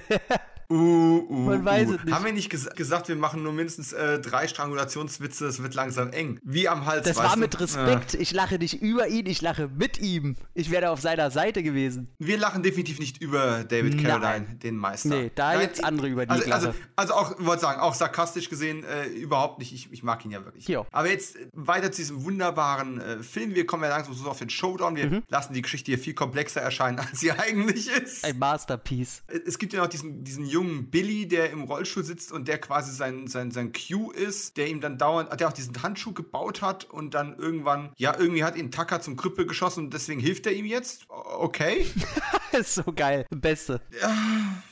Also- Macht man halt so. Also dann muss ich auch mal rausgehen, ein paar Leute zum Krüppel schießen, wenn ich danach irgendwelche Minions habe, die So. für mich arbeiten. Ja, so Robert und Roboter-Handschuhe bekommst. Geil. Und, äh, sehr, sehr merkwürdig. Es kommt dann der Showdown oder der, der, der erste Showdown äh, auf diesem Schrottplatz, Mhm. wo wir halt David Carradine sich prügeln lassen mit diesem, ja, auch nicht mehr ganz taufrischen, aber du siehst, der Typ hat Kraft. Also diesem Glatzkopf da. Mhm, ja. Wenn die sich da kloppen, das ist nicht schön, das ist nicht schnörkellos choreografiert und sowas, aber es ist halt auch irgendwie eine gute altmodische Faustschlägerei. Es passt halt auch zum Film. Also, Ja. ich will in diesem Film ganz ehrlich, ich will keine gut choreografierte Action-Szene da sehen. Ich will genau den Schmonz sehen, der mir da gezeigt wird. Ja, und den bekommst du auch. Ich meine, dieser ist ja schon fast ein Running Gag, dass dieser Glatzkopf dann irgendwie gegen Ende irgendwie fünfmal umgebracht wird und jedes Mal wiederkommt. Und jetzt aber wirklich eine, eine Szene, die ich mir nicht mehr gut reden kann, das schaffst auch du nicht. Okay. Ist ja tatsächlich dann diese Remote Control Handschuh-Flugnummer. Finde ich super. Bist du verrückt? Das ist, ah, nee, oh Gott. Also dieses Ding kann am Ende, also David Carradine geht's schlecht, ne? Er Also auch generell, nicht aber mehr auch hoch. in der Szene.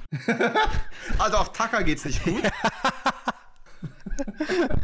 und Und dann, dann kommt dieser, da wird halt doch die Fernbedienung, die er natürlich immer einstecken hat, obwohl er nicht an diese Fernsteuerung glaubt. Mhm. Und lässt dann diesen, diesen Handschuh aus der Kiste, so Knüppel aus dem Sack mäßig, kommt, er, kommt er aus der Kiste, aus dem Kofferraum gesprungen, fliegt an und vermöbelt diesen Glatzkopf mal richtig. Er wirkt ihn aber nicht richtig, weil der muss ja nachher nochmal auftauchen. Mhm. Und dann fliegt der Handschuh wieder zurück und macht doch dieses ne, Eddie Murphy-mäßige Okay-Zeichen. Ja, das ist einfach gut. Also es ist einfach so wie, ey, wie beschissener können wir den Film noch machen? Ey, kann der Handschuh nicht ein cooles Zeichen machen? Also, ja. der hätte, er hätte eigentlich vorher noch die, die Pommesgabel machen müssen. So, rock on, jetzt gibt's auf die Fresse. und danach den, den, Eddie Murphy. Jetzt ist alles geil. Warum hat der Tucker nicht gehighfived und ihm hochgeholfen? Oh. Ah, ah. Ja, hätte okay. ich noch besser gefunden. Okay, also an der Stelle hat der Film dann längst alle Hoffnungen fahren lassen. Ja, also selbst Power Rangers hat halt auch bessere Effekte. Also es ist ungefähr von den Effekten her bewegen wir uns irgendwo bei dieser Gänsehaut-Kinderserie, sag ich mal. Wenn der losfliegt, der Handschuh, dann siehst du, dass er an irgendeinem Draht hängt und du siehst ihn auch nie wirklich fliegen. Du siehst, der, der wurde irgendwo vorne nee. an die Kamera angebracht und die Kamera rennt halt auf die Gegner zu. Es ist so billig, als hätte man kein Geld und hatten die auch nicht. Es ist wunderbar. es ist halt wie diese Kung-Fu-Filme, wo du dir einen Stiefel auf den Fuß auf die Hand gesteckt hast und mit der Hand dann quasi so vor dem Schauspielergesicht aber so lang gefahren bist, um ja, einen Kick zu simulieren. Ne? Richtig. Ne? So. Und dann speedest du äh, nur noch an und dann geil. Jetzt, jetzt möchte ich die Szene fast nehmen und Go Go Power Rangers drunter legen. Hm. Aber mache ich natürlich nicht. Wir, wir handeln das Ganze ja weiterhin mit Respekt. Ja? Am Ende kommt also dieser Oberbösewicht, der nicht der Glatzkopf ist, also der mit dem furchtbaren Schnauzer, taucht bei den Cops auf. Und ja, aber Billy, ne, der von Tucker zum Kumpel geschossene Helfer, der wird ja dann auch ermordet. Mhm. Einfach so. Ja. Hat aber vorher noch ins System eingespeist, dass der Oberbösewicht quasi der Oberbösewicht ist. Und jetzt, ja, kann er halt die restlichen Cops nicht mehr aufwiegeln und die machen quasi die Robocop-Nummer und zerballern den so richtig Verhoeven-Style. Ja. Und da merkt man auch, wo die FSK 18 herkommt. Ist also, wahrscheinlich die einzige Szene, das, ja. Ja, wahrscheinlich. Es gab ein paar andere Blutspritzer und das muss man auch sagen, ne? Wenn es zwei, äh, wenn es drei Charakteristika gibt, die David A. Pryor hier als Regisseur ausmachen, dann sind es Nummer eins, obwohl der Film um ein paar 80 Minuten geht, ist er viel zu lang, weil zu lange Einstellungen nicht abgekappt worden sind. Nummer zwei, alle Einschüsse müssen auf jeden Fall in Slow Motion sein, sonst ist aber Slow Motion quasi kein Stilmittel. Und Nummer drei, jedes Mal, wenn John Tucker irgendwo auftaucht, bereit jemanden niederzuschießen und sein Sprüchlein aufsagt, ne? Tod ist ein Recht, der Rest ist optional, bla bla bla, fährt die Kamera mit Zoom erst auf ihn zu und dann mit Zoom auf den, den er gleich erschießt. So Sergio Leone Western-Style, nur halt in ziemlich hüftlahm. Das passiert jedes Mal, wenn der irgendwo steht und sich zum Duell mit jemandem trifft. Jedes Mal, auch in der Fortsetzung. Kannst du die Uhr nachstellen. Liebe ich. Ja, Zoom-Ins und Slow-Motions, wie man sie benutzen kann, aber nicht muss. Und jetzt, tja, am Ende ist alles gut. Er hat die Frau abbekommen, der Böse hat blaue Bohnen abbekommen und die Welt ist irgendwie besser oder halt auch nicht. Äh, und dann läuft er auf den Parkplatz raus mit ihr am Arm. Aber wenn du genau hinguckst, stützt sie ihn eigentlich, weil er nicht gerade laufen kann, mhm. weil, ne, Flasche am Hals und so. Dann taucht dieser Glatzkopf nochmal auf und er muss ihn nochmal erschießen. Ja. Und dann, ohne dass es einen echten Grund gibt, macht sie ihm die Tür auf, er steigt auf den Beifahrersitz ein und sie fährt. Das war kein Zeichen von starke Frauenrolle. Das ist ein, ich fahre nicht mit David Caroline von diesem Parkplatz, von diesem leeren Parkplatz runter, wenn der am Steuer sitzt, so hacke dicht wie der ist. Ich fahre. Ja. Sonst bin ich weg. Mhm. Wie, Geil. Wie super. Also ich mag, Geil. mag ich. Also das, ja, nee, finde ich einfach gut. Ich kann dazu nichts sagen. Ich saß da, habe einfach Dauer gegrinst und eigentlich hat der das nicht verdient. Also eigentlich kriegt jetzt so viel Liebe von mir, wie er eigentlich nicht verdient. Es ist wunderbar. Ich war richtig überrascht, ich, ähm, weil eigentlich ist es ja so, dass ich mit Markus, meinem Podcast-Partner, wir haben schon immer dieselbe Meinung, ganz, ganz oft. Aber äh, die, die, die äh, ähm, Erklärung der Meinung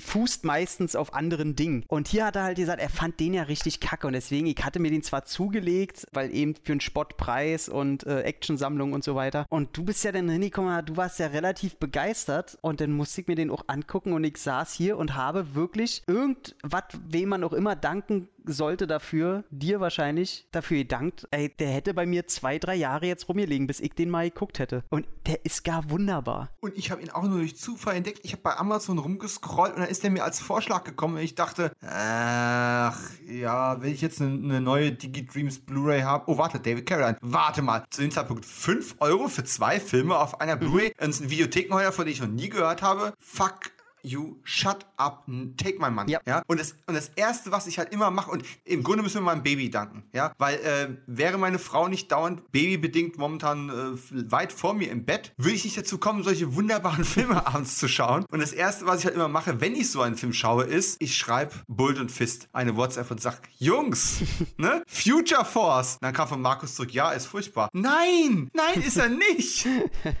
was, was stimmt nicht mit dir? Ich, ja, ich finde ihn auch höchst unterhaltsam. Und äh, ich bin ja auch immer bei diesen Classic-Kult-Collection von Digidreams. Alles, was so mit Fantasy und Science Fiction zu tun hat aus der, aus der Sparte, die hole ich mir immer. Weil die auch gerne mal im Preis dann wieder hochsteigen. Und äh, ja, dann hat man die nicht mehr. Und deswegen ähm, habe ich da auch absolut schnell zugegriffen. Leider äh, wenig bis keine Extras. Aber ja. Dafür gibt es ja jetzt diesen Podcast, den sich Leute runterladen und dann quasi zum Film begleitend anhören können. Das ist Wie einen guten Freund. Das ist toll. Und ja, dann kam der halt und ja, der wurde jetzt von der Allgemeinheit halt auch echt äh, ja, nicht verspottet. Der ist einfach komplett untergegangen. Der, interessiert sich keine Sau mehr für das Ding. Und dann kam aber ein Jahr später schon Future Zone. Und bevor wir über den gleich sprechen, muss ich noch kurz, ich habe in meine Notizen nämlich reingeschaut, ich muss noch drei Anmerkungen machen, Ja. bevor ich sie vergesse. Erstens ist dir mal aufgefallen, dass quasi alle Fahrzeuge kugelsicher sind, weil die vorhin von dir erwähnten äh, Funken, die überall sprühen, wenn irgendwo Geschosse hingehen. Also Einschusslöcher gibt es keine wirklichen, Scheiben zerspringen nicht. Es sind quasi alles kugelsichere Fahrzeuge. Sie erwähnen es einmal bei seinem, oh, sein Auto muss wohl kugelsicher sein, der Jeep, den er da Nein, fährt. nein, ne? nein, nein, Äh, nein. aber auch jedes andere Fahrzeug ist Nein, kugelsicher. Dominik, nein, wir sind in der Zukunft und diese Kugeln richten Oh. nur Schaden an, wenn sie auf Biomaterie treffen. Oh, Smart-Geschosse, finde ich gut. Mhm. finde ich gut. Wir sind gar nicht drauf eingegangen. Es gibt ja auch noch die DMZ, die demilitarisierte Zone, eine Bar, in der man Oh, abhängen darf, wenn man ein schmieriger Kopfgeldjäger ist, aber sonst nicht sehr viel. Da kann man mal mit der Kellnerin flirten. Das war's aber auch. Und ansonsten, dein Fazit ist doch eigentlich, es ist ein missverstandener Western der Zukunft, oder? Es ist, es gibt bei mir immer das Genre des Kinderzimmerfilms. Und das ist, ein- der, und äh, das ist einfach einer davon. Scheiß auf Logik, scheiße drauf, wie es aussieht, als du Actionpuppen gehabt hast. Die Figuren, die haben auch keine Gelenke gehabt, die konnten sich auch nicht bewegen. Wenn du mit denen Action gespielt hast, sah scheiße aus. Die sind irgendwo 20 Meter runtergesprungen, äh, trotzdem hast du mit denen weitergekämpft. Die hast du auch mal stimmt. 30 Meter weit geschmissen. Es hat alles keinen Sinn gemacht. Dann hast du mal eine Figur angemalt und dann hat eine neue Maske gehabt. Und das war der große Special-Effekt. Du hast mit, äh, mit Kanonen, die viel zu groß für die Figuren waren, mit Plastik geschossen, die viel zu groß für die Figuren waren, gegen die geschossen. Du hast keine Einschüsse gesehen und trotzdem hast du gesagt, ja, der Gute hat den Bösen gewonnen, äh, besiegt. Und genau das ist das in Filmform. Und es ist wunderbar, dass es sowas gibt. Und deswegen sage ich auch äh, Future Force groß. Ich, äh, Bevor, super. Und bevor wir jetzt gleich über die Future Zone, also Future Force 2 sprechen, möchte ich an dieser Stelle noch einen Tipp raushauen, der meiner Meinung nach neben Judge Dredd und den ganzen Filmen, die wir heute erwähnt haben, mit Sicherheit eine Inspiration gewesen sein muss, Future Force zu drehen. Dummerweise ist es ein Tipp, den keiner, dem keiner jetzt groß folgen kann, weil das Zeug ist quasi nicht zu bekommen. Es gab mal eine Serie.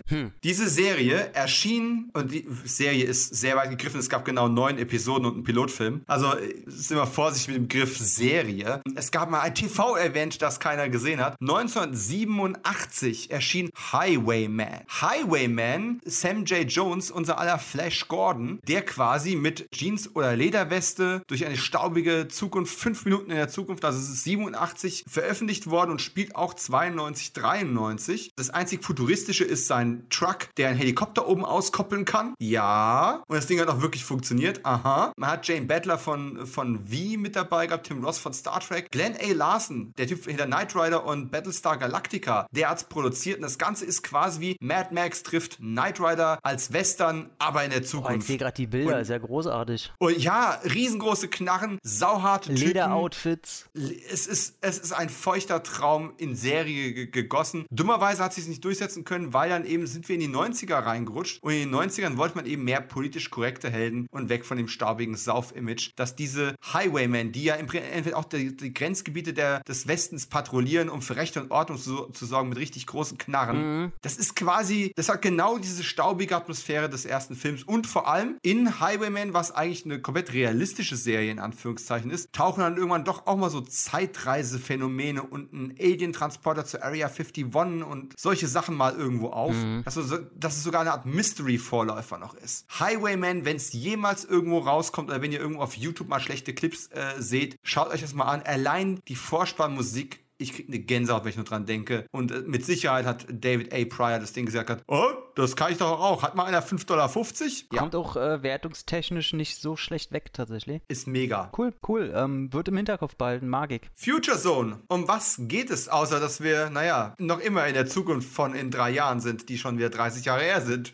Future Zone, aka Future Force 2. John Tucker ist der schnellste Schütze in der neuen Welt. Er ist ein privater Cop, ein moderner Kopfgeldjäger, der die Justiz der Zukunft verkörpert. Von den Gangstern wird er gehasst und gejagt. Er soll sterben. In einem brutalen, blutigen Kampf wird er von einer Übermacht geschlagen. Doch halt! Jetzt, 30 Jahre später, versucht jemand, diesen Mord nachträglich zu verhindern. Ausgestattet mit einer Zeitmaschine und einer 44er Magnum bläst Truckers Sohn Billy aus der Zukunft herbei, um den Vater, den er nicht mehr kennenlernte, zu retten. Äh, Jesus. Okay. Ja, da kommen wir auch schon wieder zur Tagline, also die vorne auf der Blu-ray drauf ist. Äh, er heißt nicht Trucker, was ein bisschen gut wäre, sondern Tucker. Aber ja. Und, äh, ja, und vor allem auch der, der Cop. Er hat sagen, ey, da wird wird nochmal eine zweite Kirche auf die Torte gesetzt. Großartig. Ich hatte mich leider gerade gemutet, wie ich festgestellt habe. Du hast meinen lauten Lachanfall gar nicht mitbekommen. Ja, du hast recht. Es ist auch, äh, ist auch COP, ne? Der Cop. Äh, sie heißt COPS. Mhm. Es passt so einiges nicht im Staate Österreich, aber was soll's. Auch diese Referenz war für den Arsch. Ja, wir sind äh, wieder zurück in der Zukunft, ohne Marty McFly, ohne Doc Brown, aber diesmal mit Zeitreise. Und was halt ach, wirklich, ich finde den Film noch besser als den ersten. Ja, geg mit. Nehmen wir das, nehmen wir das Fazit gleich mal vorweg. Ich finde ihn noch viel, viel besser, obwohl er eigentlich, er, er schlägt dieselbe Kerbe, aber er macht doch sehr, sehr viel anders. Er setzt den Grundton Das Design schon, ist äh, anders. Anders, ja. Ja, Look and Feel ist anders. Das Staubige ist ein Stück weit weg. Mhm. Wir gehen jetzt nicht, wir sind jetzt nicht nur in einer Zukunft, die kaum als solche identifizierbar ist, sondern wir haben jetzt auch noch Zeitreise mit drin. Ja, naja, nicht wirklich. Na, so, so ein Stück weit. Aber letzten Endes.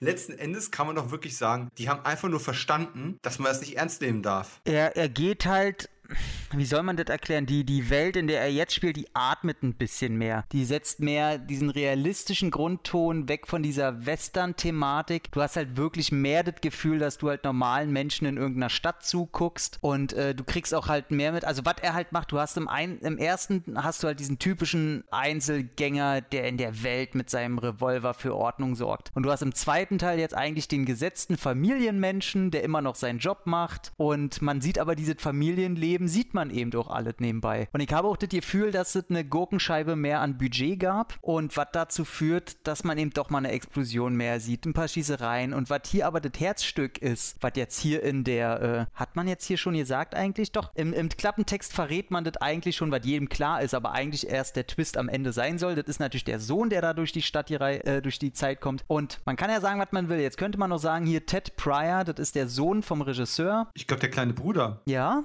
ich habe gelesen, gelesen, der, also ich gelesen, der Sohn, glaube ich. Irgendwie verwandt und in jedem Fall ein, ein früherer Chippendale. Deswegen auch das Netzhemd wahrscheinlich. Mm, okay, das ist auf jeden Fall der, ist das nicht auch der von, klar, das ist ja hier Deadly Prey Hauptdarsteller, der dann äh, später auch die äh, sehr, sehr, sehr späte Fortsetzung Deadliest Prey die Hauptrolle hatte. Hat doch auch, Pryor, äh, hat doch auch David A. Pryor gemacht, oder? Mhm. Habe ich nicht gesehen, aber irgendwo gelesen. Habe ich mir auch jetzt die Digi, genau die Classic Cult Collection von ihr geholt. Ihr habt nämlich auch für einen Fünfer mit beiden Teilen. Und ey, die harmonieren wunderbar. Und was dieser Film schon wieder eigentlich gar nicht dürfte. Die emotionale Komponente zwischen den beiden. Alter, die funktioniert hinten und vorne. Ey, ich liebe das, die beiden zuzugucken und ich kaufe denen diese Vater-Sohn-Beziehung ab. Und das ist wunderbar. Ich setze jetzt sogar noch eins drauf. Das ist 1990 rausgekommen, also wahrscheinlich 89, 90 gedreht worden. Mhm. Und die Kung-Fu-Serie, also die, die zweite Kung-Fu-Serie, die Renaissance quasi, die startete ja 93 und hat ihn dann quasi so ein bisschen aus diesem Videothekensumpf rausgezogen. Und die hat ja auch im Zentrum, im Kern der Serie ist ja eine Vater-Sohn-Beziehung, wo halt der David Carradine, der die ältere Vaterrolle ist, der einen erwachsenen Sohn hat, der ein Cop ist, der sich ein bisschen der, der Bewunderung für seinen Vater hat, aber sich von dem ganzen Kung Fu ein bisschen distanzieren möchte, weil er einfach Cop sein möchte mit einer Waffe und so. Das ist so ähnlich und auch von der Dynamik her ein Stück weit ähnlich, zumindest in späteren Staffeln. Das wirkt wie eine Trockenübung, obwohl es natürlich nicht absehbar gewesen ist, aber als ob sich David Carradine am Set gedacht hat, hey, warte mal, was, ein Sohn, ich könnte kämpfen mit einem erwachsenen Sohn. Hm. Geile Idee. Hm. Ja? Irgendwie, ich glaube, da ist irgendwo so eine Grundsteinlegung und die harmonieren echt gut. Ich würde fast sagen, sogar ein Stück weit besser als Caroline später mit, mit Chris Potter. Das ist jetzt Blasphemie, weil die haben das gut gemacht, aber es funktioniert wirklich gut. Ich will damit eigentlich nur den, den Punkt unterstreichen, den du gemacht hast. Es klappt, es ist witzig, es ist charmant, es ist augenzwinkernd. Ted Pryor definitiv als Schauspieler besser als sein großer Bruder oder Vater als Regisseur. Ich finde, er macht einen echt soliden Job für diese Art Film. Und einfach die Comedy ist so, weißt du, wo du im ersten Teil auch diesen Handschuh hattest, der am Ende dieses Okay-Zeichen macht, hast du halt hier einfach eine Schlägerei zwischen, zwischen Vater und Sohn und beide gehen zu Boden und dann kommt immer äh, David Carolines Hand ins Bild hoch, so, äh, gib mir nur eine Minute. Ich glaube, eine, eine Sekunde, eine Sekunde. Ja. Eine Sekunde. So. bist, bist du noch fit? Ja, klar. Gib mir nur noch eine Sekunde.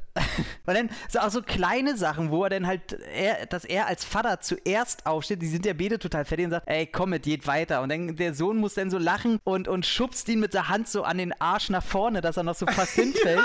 Das sind so Kleinigkeiten, wo du merkst, ich glaube, die haben sich am Set echt gut verstanden. Da ist eine, auch eine körperliche Liebe oder Zuneigung, die echt einfach so, so, eine, so eine Kumpelbasis, ey, das funktioniert einfach. Also, ich habe das Gefühl, dass die echt gute Kumpels waren. Das, was David Carradine und der Darstellerin dieser Reporterin an Chemie gefehlt hat im ersten Teil, mhm. wo sie so irgendwie eine, eine, eine Love-Affair irgendwo an, äh, unterjubeln wollten, das haben die noch oben drauf bekommen hier. Das funktioniert einfach. Aber eine Sache, jetzt bin ich mal gespannt, ob mhm. du da drauf reingefallen bist. Ich bin drauf reingefallen. Ich dachte mir, okay, das Ding ist jetzt ein Jahr später rausgekommen, spielt wahrscheinlich auch ein Jahr später. Mhm. David Carradine trägt jetzt eine... Eine Weste? Ja. Ah, nee, eine Jacke. Eine, eine Jacke. Eine Jacke, eine, so eine Lederjacke Lederjacke. Mhm. Wir sind jetzt also auf, auf Lederrocker umgestiegen, weg von dem Jeans-Rocker-Style des ersten Films. Und äh, er hat jetzt auf einmal, ist verheiratet, ja, hat, eine, hat mhm. eine blonde Frau. Ich habe bis zuletzt nicht gerafft, dass es dieselbe Figur sein soll, wie die Reporterin aus, dass er die Reporterin aus dem ersten Teil geheiratet hat. Ich habe das nicht gerafft. Also nicht Ich habe dann leider gleich Pause gemacht und habe im Netz nachgeguckt, weil ich, das ah. hätte, hätte, mich total fertig gemacht. Und sie ist übrigens, also die in Anführungszeichen Schauspielerin, will ich sie mal nicht nennen, ist übrigens nee. äh, ausführende Produzentin beider Filme. Ja, und warum ist sie das? Weil sie zu der Zeit mit David Caroline verheiratet war. Sie ist seine dritte Ex-Frau. Oh Gott. Die haben 88 geheiratet, 97 haben sie sich scheiden lassen und sie, äh, wir reden von Gail Jensen, eigentlich eine Sängerin, mhm. sie ist diejenige gewesen, die damals das, diese Inf Privatinformationen geleakt hat nach seinem Todesfall. Mhm. ja, er stand schon immer auf, King, auf Kinky Sex und, und autoero äh, autoerotische äh, Strangulation, Boah, oder wie auch immer blöde, korrekt nennt. Blöde Kuh. Sie ist diejenige gewesen, die das rauskam. Und jetzt kommt die absolute Hammerpointe, wenn wir schon die ganze Zeit davon sprechen, dass Caroline damals echt tief in der Flasche gehangen hat. Mhm. Ja? Seine Frau, Gail Jensen, die hier ausführende Produzentin war, die die Schauspielerin aus dem ersten Teil ersetzt hat, um David Carolines Frau zu spielen, hatte selbst ein schweres Alkoholproblem und ist ein Jahr nach Caroline gestorben an den Folgen ihres Alkoholismus, weil sie dann äh, mit Nierenversagen ins, ins Krankenhaus gekommen ist, dort gegen Rat aufgestanden, gestürzt ist, mit dem Kopf aufgeschlagen und gestorben. Mhm. Okay, krass. Meta. Ja, ich, ich muss sagen, ähm, ja, ich,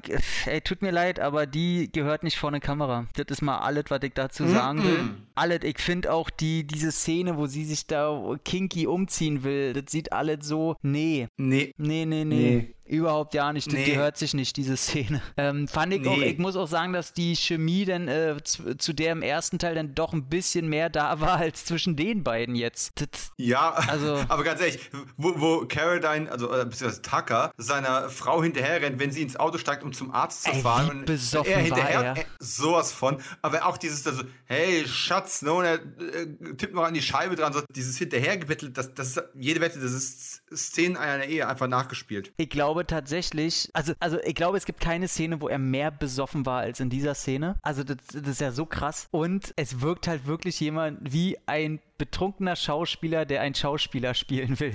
Es wirkt einfach so fremd. Ah, jetzt muss ich das machen, wahrscheinlich hier noch ein bisschen an die Fensterscheibe. Oh, jetzt, ah, das hätte ich vor einer Sekunde machen sollen. Ah, jetzt fährt sie ja schon weg, dann rutscht er noch so fast aus. Hey, Schatz. Und dann steht er so verloren, so, was soll ich denn jetzt machen? Und dann, dann kommt der Cut. Es ist einfach, es ist so, wo du denkst, mhm. wow. Ja, ja. Großartig. Es war, auch das, es war auch das letzte Mal, dass sie vor der Kamera war. Aber wenn man sich jetzt denkt, oh, dann ist ihr, ihr Claim to Fame ja nicht so geil, wenn sie nur zweimal Associate Producer bei äh, Filmen ihres Mannes war. Sprich, das war ein Credit, den er durchgesetzt hat. Teil 2 war auch, glaube ich, der, der erste äh, David Carradine-Film äh, von David Carradine Productions. Also da haben sie extra eine eigene äh, Produktionsfirma für aufgemacht, um das Code zu produzieren. Sie hat wohl die, wusste ich gar nicht, aber das habe ich mir erlesen, sie hat wohl die Titelmusik für Ein Colt für alle Fälle komponiert. Ha, Nie geguckt. das ist ein äh, generelles, grundsätzliches Versagen deinerseits, weil letzten Endes, Achtung, Bogen zurück, geht es um einen kautionsflüchtige jagenden Kopfgeldjäger. Ja, nee, sie Serien der 80er und 90er auf keinen Fall. Aber komm, thematisch könnte es nicht besser passen. Ja, aber ich gucke Serien aus dem Zeitraum nicht. Ja. ich weiß, wie dir das so gegen die Hutschnur geht, ey. Irgendwann reise ich in der Zeit zurück. 30 in Jahre. die 90er. Und, und werd dich Du rettest mich in dem. Moment, wo ich wegschalten will vom Fernseher, springst du davor. Nein! Und dann du jetzt auch, mir geht's gut, mir geht's gut. ja.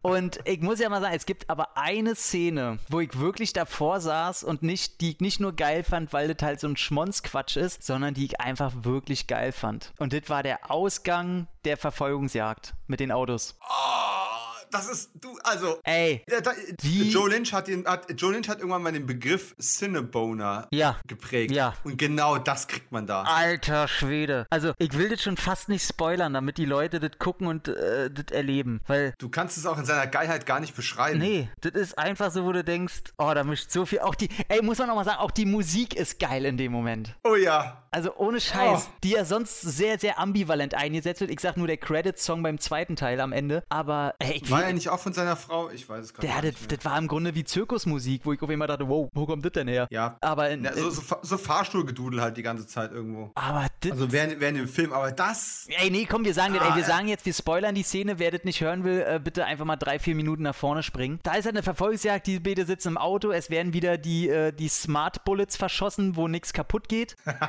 Ohne Ende. Und dann, dann sagt er sich, und dann sagen sie beide, ey, wir haben keinen Bock mehr. Und allein diese Szene ist schon gut. Und die b- gehen auf die Bremse. Die Bösewichte fahren erstmal bestimmt 100 Meter weiter, bevor sie selber umdrehen. Ja. Weil man muss ja das Setpiece muss man ja in die Ausgangslage bringen. Und dann steigen die beide aus und da schon so cool. Denn so in Zeitlupe stellen sie sich dann Ford Auto, die Bösewichte kommen an, dann kommen dieselben, genau dieselben Movements von beiden. Die Kamera macht dieselben Bewegungen auf beide Personen. Sie ziehen Zoom in. Zoom in, ziehen beide gleichzeitig, schießen die. Caradine trifft den Kopf des einen, der Sohn trifft nur die Schulter, was ich auch sehr süß fand. Der knallt aber in das andere Auto, dann gibt's eine wunderschöne Pirouette des Autos. Der Typ stirbt und sie machen mit einer mit einem geilen, fast schon, nee, ist ein Establishment-Shot, wo sie ähm, beide mit, mit dem Colt in der Hand drehen und tatsächlich Ah. äh, David Carradine eine Sekunde länger braucht, den Ja. reinzustecken, wo man sagt, er zieht besser, er schießt besser, Erfahrung, aber schneller ist der Sohnemann. Ey, Ja. großartig.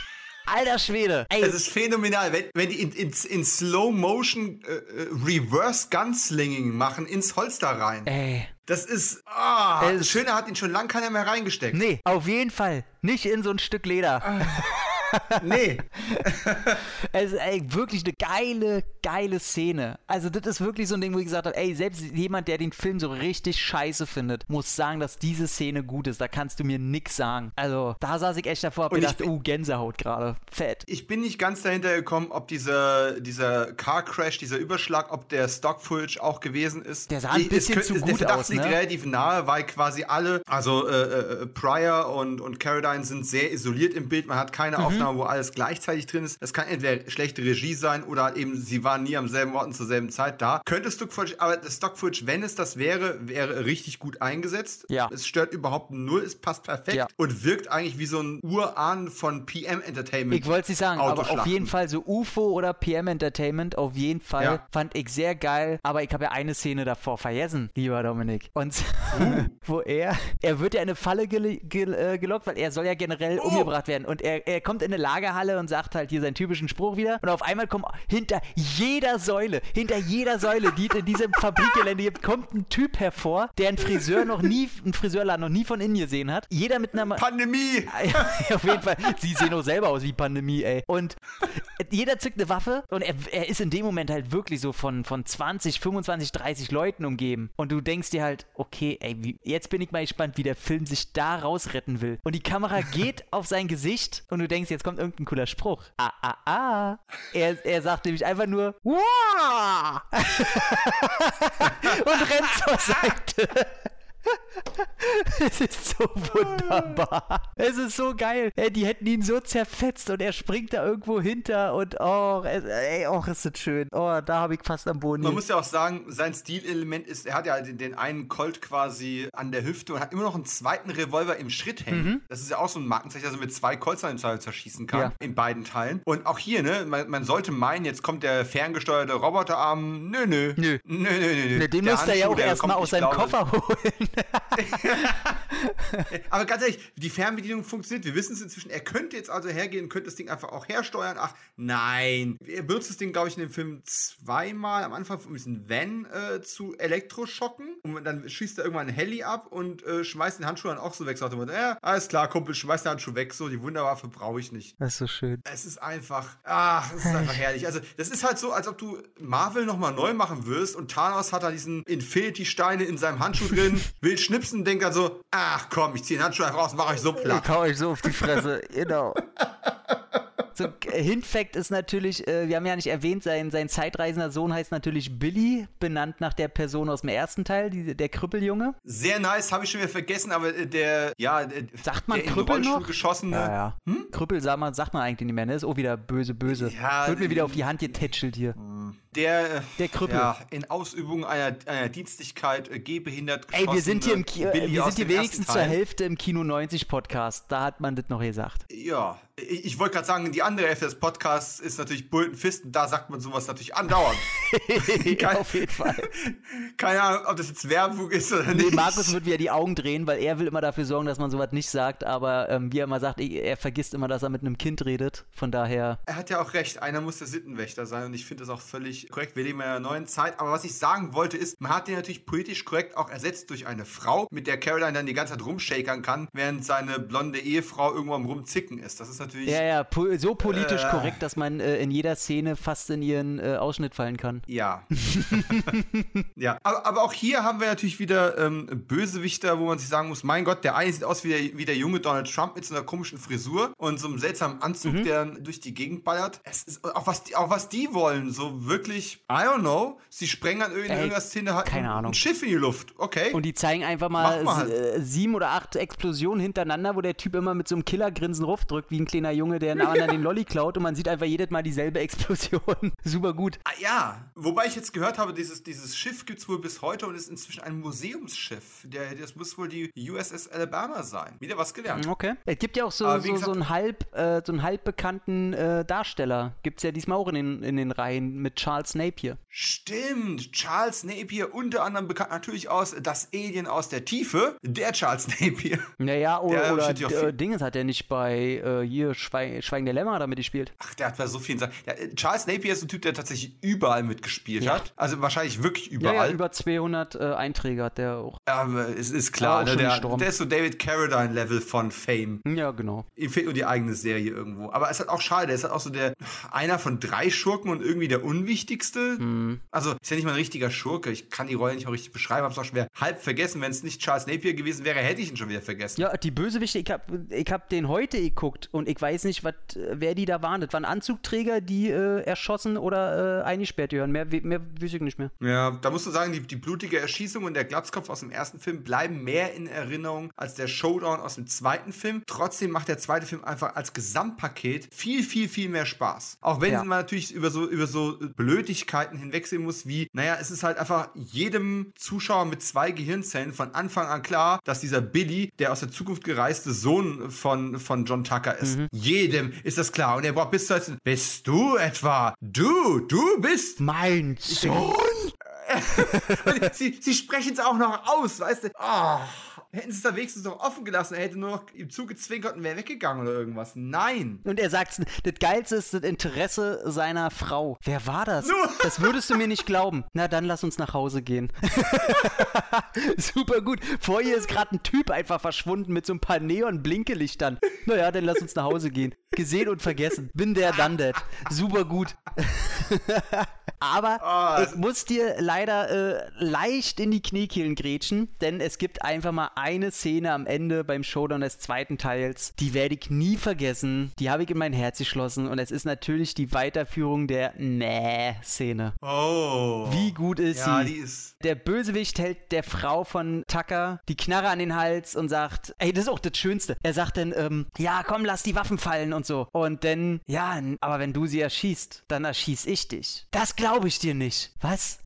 Was, du glaubst nicht, dass wenn du jetzt seine Frau erschießt, du der Einzige bist, nichts zwischen euch steht, dass er dich dann nicht erschießt. Das glaubst du nicht. Also Bösewicht, also, also Sätze 6. Super gut. Ja. Und er lässt dann tatsächlich die Frau gehen, wartet im Grunde denn darauf, dass er verhaftet wird oder nochmal fliehen darf oder sonstiges. Er wartet dann auf die Reaktion von Tucker und er steht ja mit dem Sohn wieder in gleicher Pose daneben und beide grinsen sich dann an und sagen, nee. Und erschießen ihn.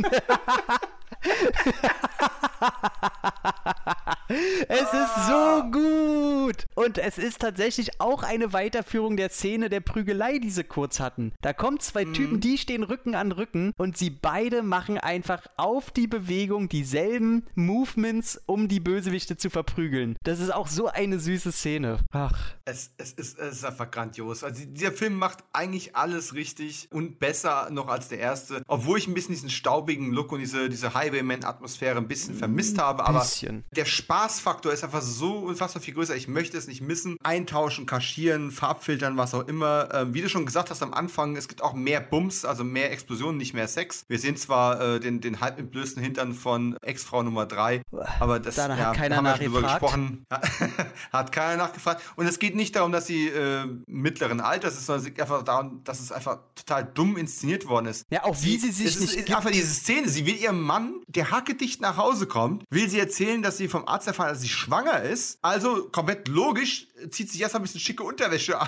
Die ja nicht mal schick ist. An. Sie wirkt wie eine White Trash Lady, ja. die noch nie im, im Leben äh, eine gute Idee hatte, wie man sich sexy gibt. Das sieht einfach so ja. aus, als wenn hier besoffen eine Hartz IV 50-jährige Hausfrau aus, äh, besoffen aus dem ersten Stock fällt und dennoch zu dir so ankommt und na, sexy. So ungefähr wirkt die. Mhm. Das ist, oh, nee. Ja, nee, es, es, ging, es ging halt gar nicht. Was ich an dem Film aber auch gut finde, ist, es ist ja so ein bisschen der Knackpunkt, ne, wo, wo Caroline wohl schon versucht hat, vom Alkohol wegzukommen, aber auch ganz offensichtlich mehrfach Hacke vor der Kamera war. Und ja. was man halt gemacht hat, ist, man hat, was sich wahrscheinlich gedacht, wir können das nicht immer kaschieren, also umarmen wir das einfach und bauen es mehr in die Story ein. Die Figur ist einfach auch viel mehr am Saufen. Ja. On camera. Er steigt ein, das erste, was er findet, ist eine Bierdose, guckt, ob die noch zu genau. ist. Ah, sehr gut.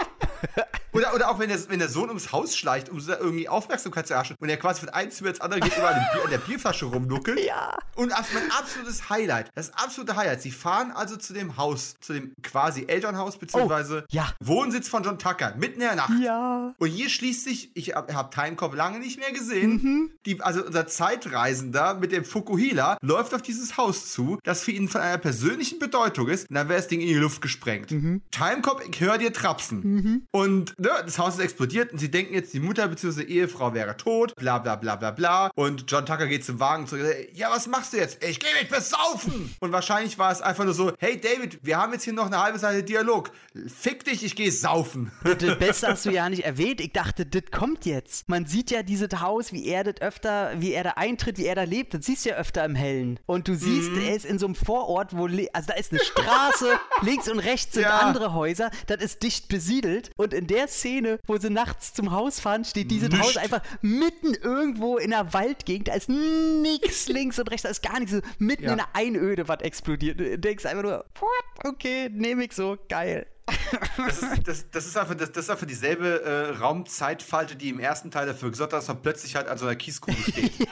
Ga, ganz oh. einfach. Das ist, so ein Zeit, das ist so ein Zeitreisephänomen, das haben die auch aus der Serie Highwayman geklaut. Jetzt ist alles klar. Ja, vor allem auch die beiden Leute, die da halt in der Explosion da äh, quasi die Stuntmen in Anführungszeichen waren. Das waren wahrscheinlich Leute, die für 10 Dollar einfach gemacht haben. Du siehst einfach, ey, die haben nicht mal im Ansatz dieselben Haare wie unsere Protagonisten. Also, nee. dass beide überhaupt Haare haben, ist das Geilste. Der eine hat ja eigentlich ja keine, so wirklich. Es ist, es ist einfach, oh, ist das schön, ey. Es ist einfach, ach, ach, ist das schön. Jetzt, jetzt, reden wir die ganze Zeit von Explosionen, davon, wie lustig das Ganze ist. Äh, es werden natürlich auch eine Menge Leute erschossen, so ist es nicht. Also es gibt auch eine ganze Menge. Ja, gesagt, David Carradine zieht den Colton, er schießt irgendwelche Leute. Echte Action ist das jetzt nicht wirklich, nee. weil meistens auch zwei isolierte Shots. Du hast halt quasi eine Aufnahme von Leuten, die, die getroffen umfallen, eine Aufnahme von Carradine, der zieht und tötet oder der sich irgendwo wegduckt und, und, und zurückschießt. Jede Wette, das ist, das ist, ist Bruce Willis Shooting, ne? Du, du, dreh, du drehst Bruce Willis halt ab und dann drehst du die ganze Szene drumrum. Und ich vermute, das haben sie hier teilweise auch machen müssen. Ja. Aber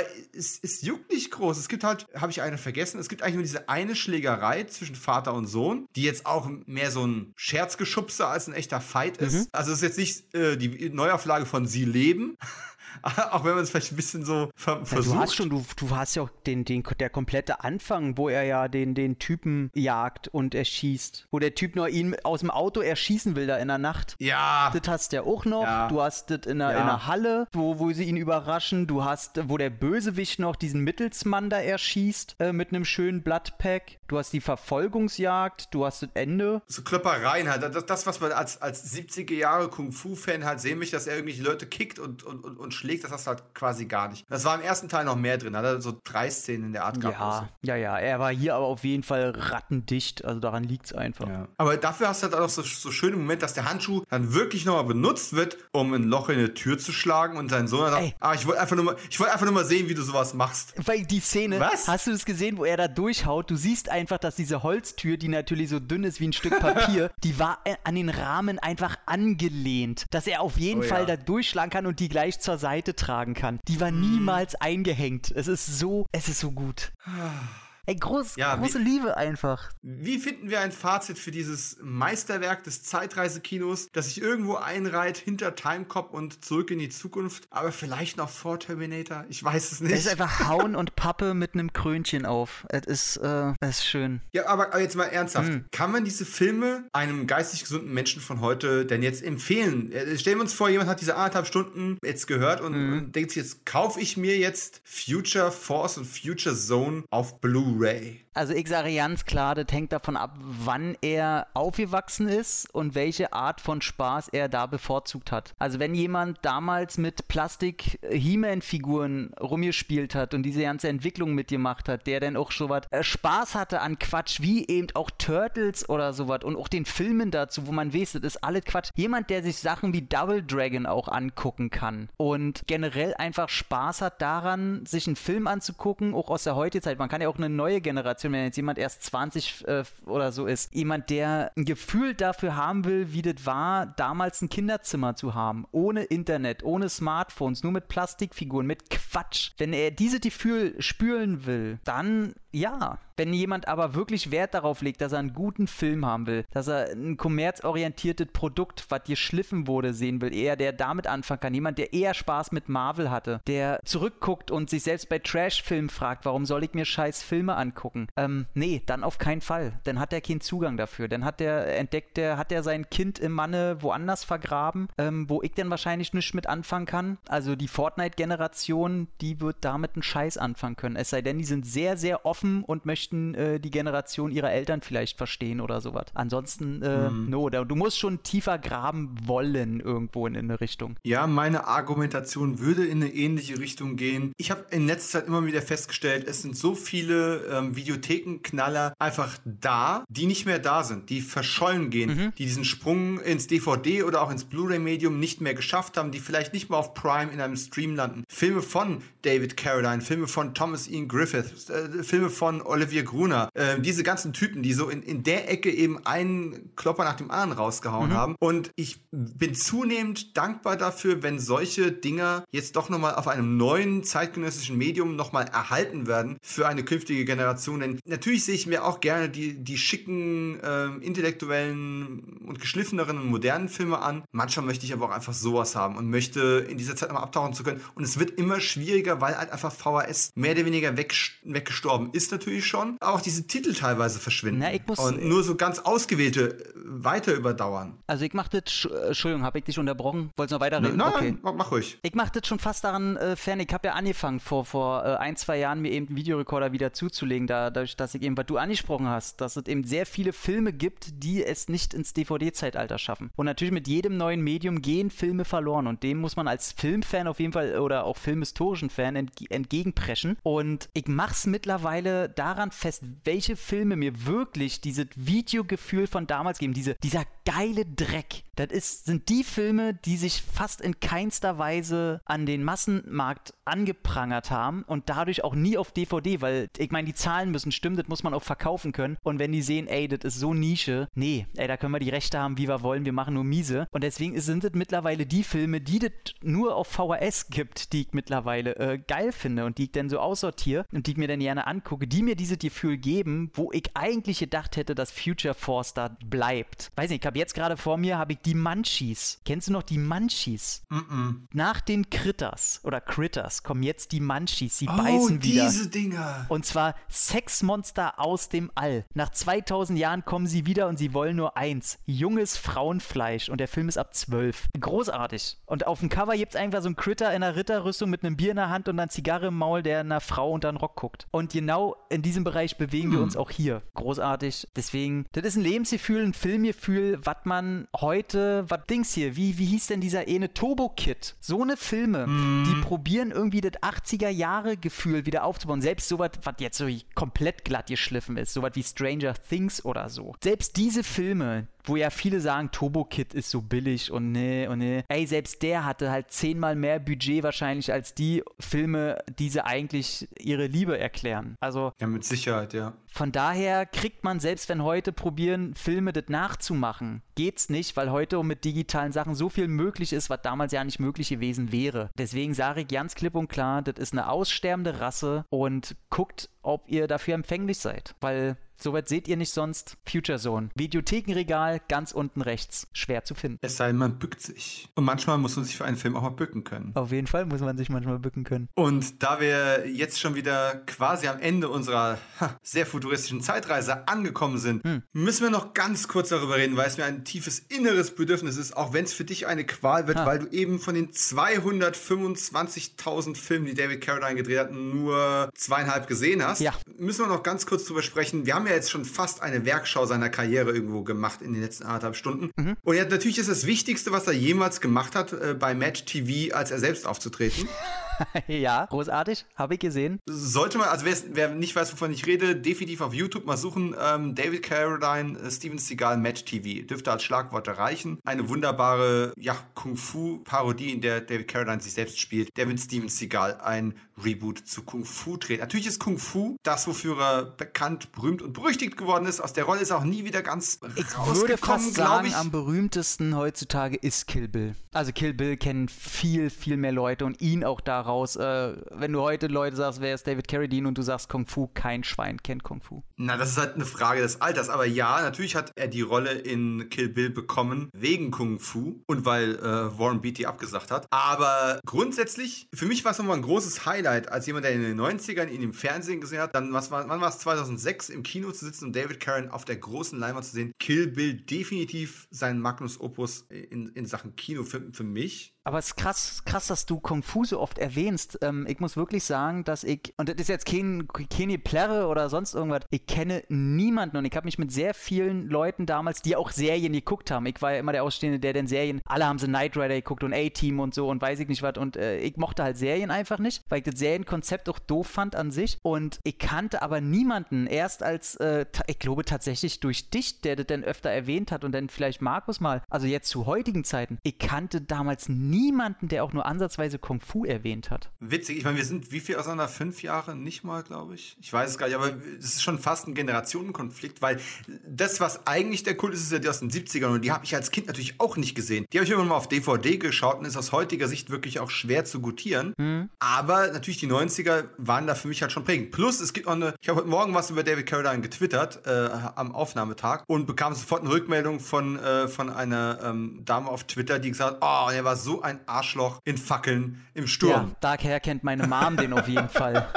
Und ich habe stimmt, Fackeln im Sturm habe ich tatsächlich auch hier, weil äh, ich war irgendwann mal auf dem Flohmarkt und da gab es die ersten beiden Staffeln und der hat die tatsächlich die beiden Boxen verkauft für jeweils 50 Cent. Und äh, selbst oh für die 50 Cent habe ich äh, Leute angerufen und habe gefragt, ey, lohnt sich der Quatsch? Weil, äh, sind wir ehrlich, wir haben mittlerweile Sammlungen zu Hause. Wir schaffen eh nicht alle zu gucken bis zu unserem Lebensende. Nope. Lohnt sich da jetzt noch diese Serie zu gucken? Und ich wurde ja fast erschlagen von, sag mal, bist du bescheuert? Hol dir die selbst bei 5 Euro oder 10, ne, 10 Euro nicht wahrscheinlich, aber 5 Euro pro Box, hol dir das. Das ist große Unterhaltung. Weil ich immer dachte, Fackeln im Sturm ist und weil immer nur meine Mom das geguckt hat und immer alle aus dem Raum gegangen sind, wenn das kam, weil keiner Bock, also ich habe noch zwei ältere Brüder und Vater, zwei ältere Brüder haben alle dann gesagt, oh, diesen langweiligen Emo-Scheiß, den wollen wir nicht sehen, also mit der Sprache von damals wahrscheinlich. Ähm, und sind immer alle rausgegangen. Meine Mom hat dann immer gesagt, wie toll das ist. Deswegen dachte ich immer, das ist so ein Schmachtfetzen. Und ich wollte nie, und dann auch noch der Name halt, Fackeln im Sturm. Oh, ja, okay. Werden wir mal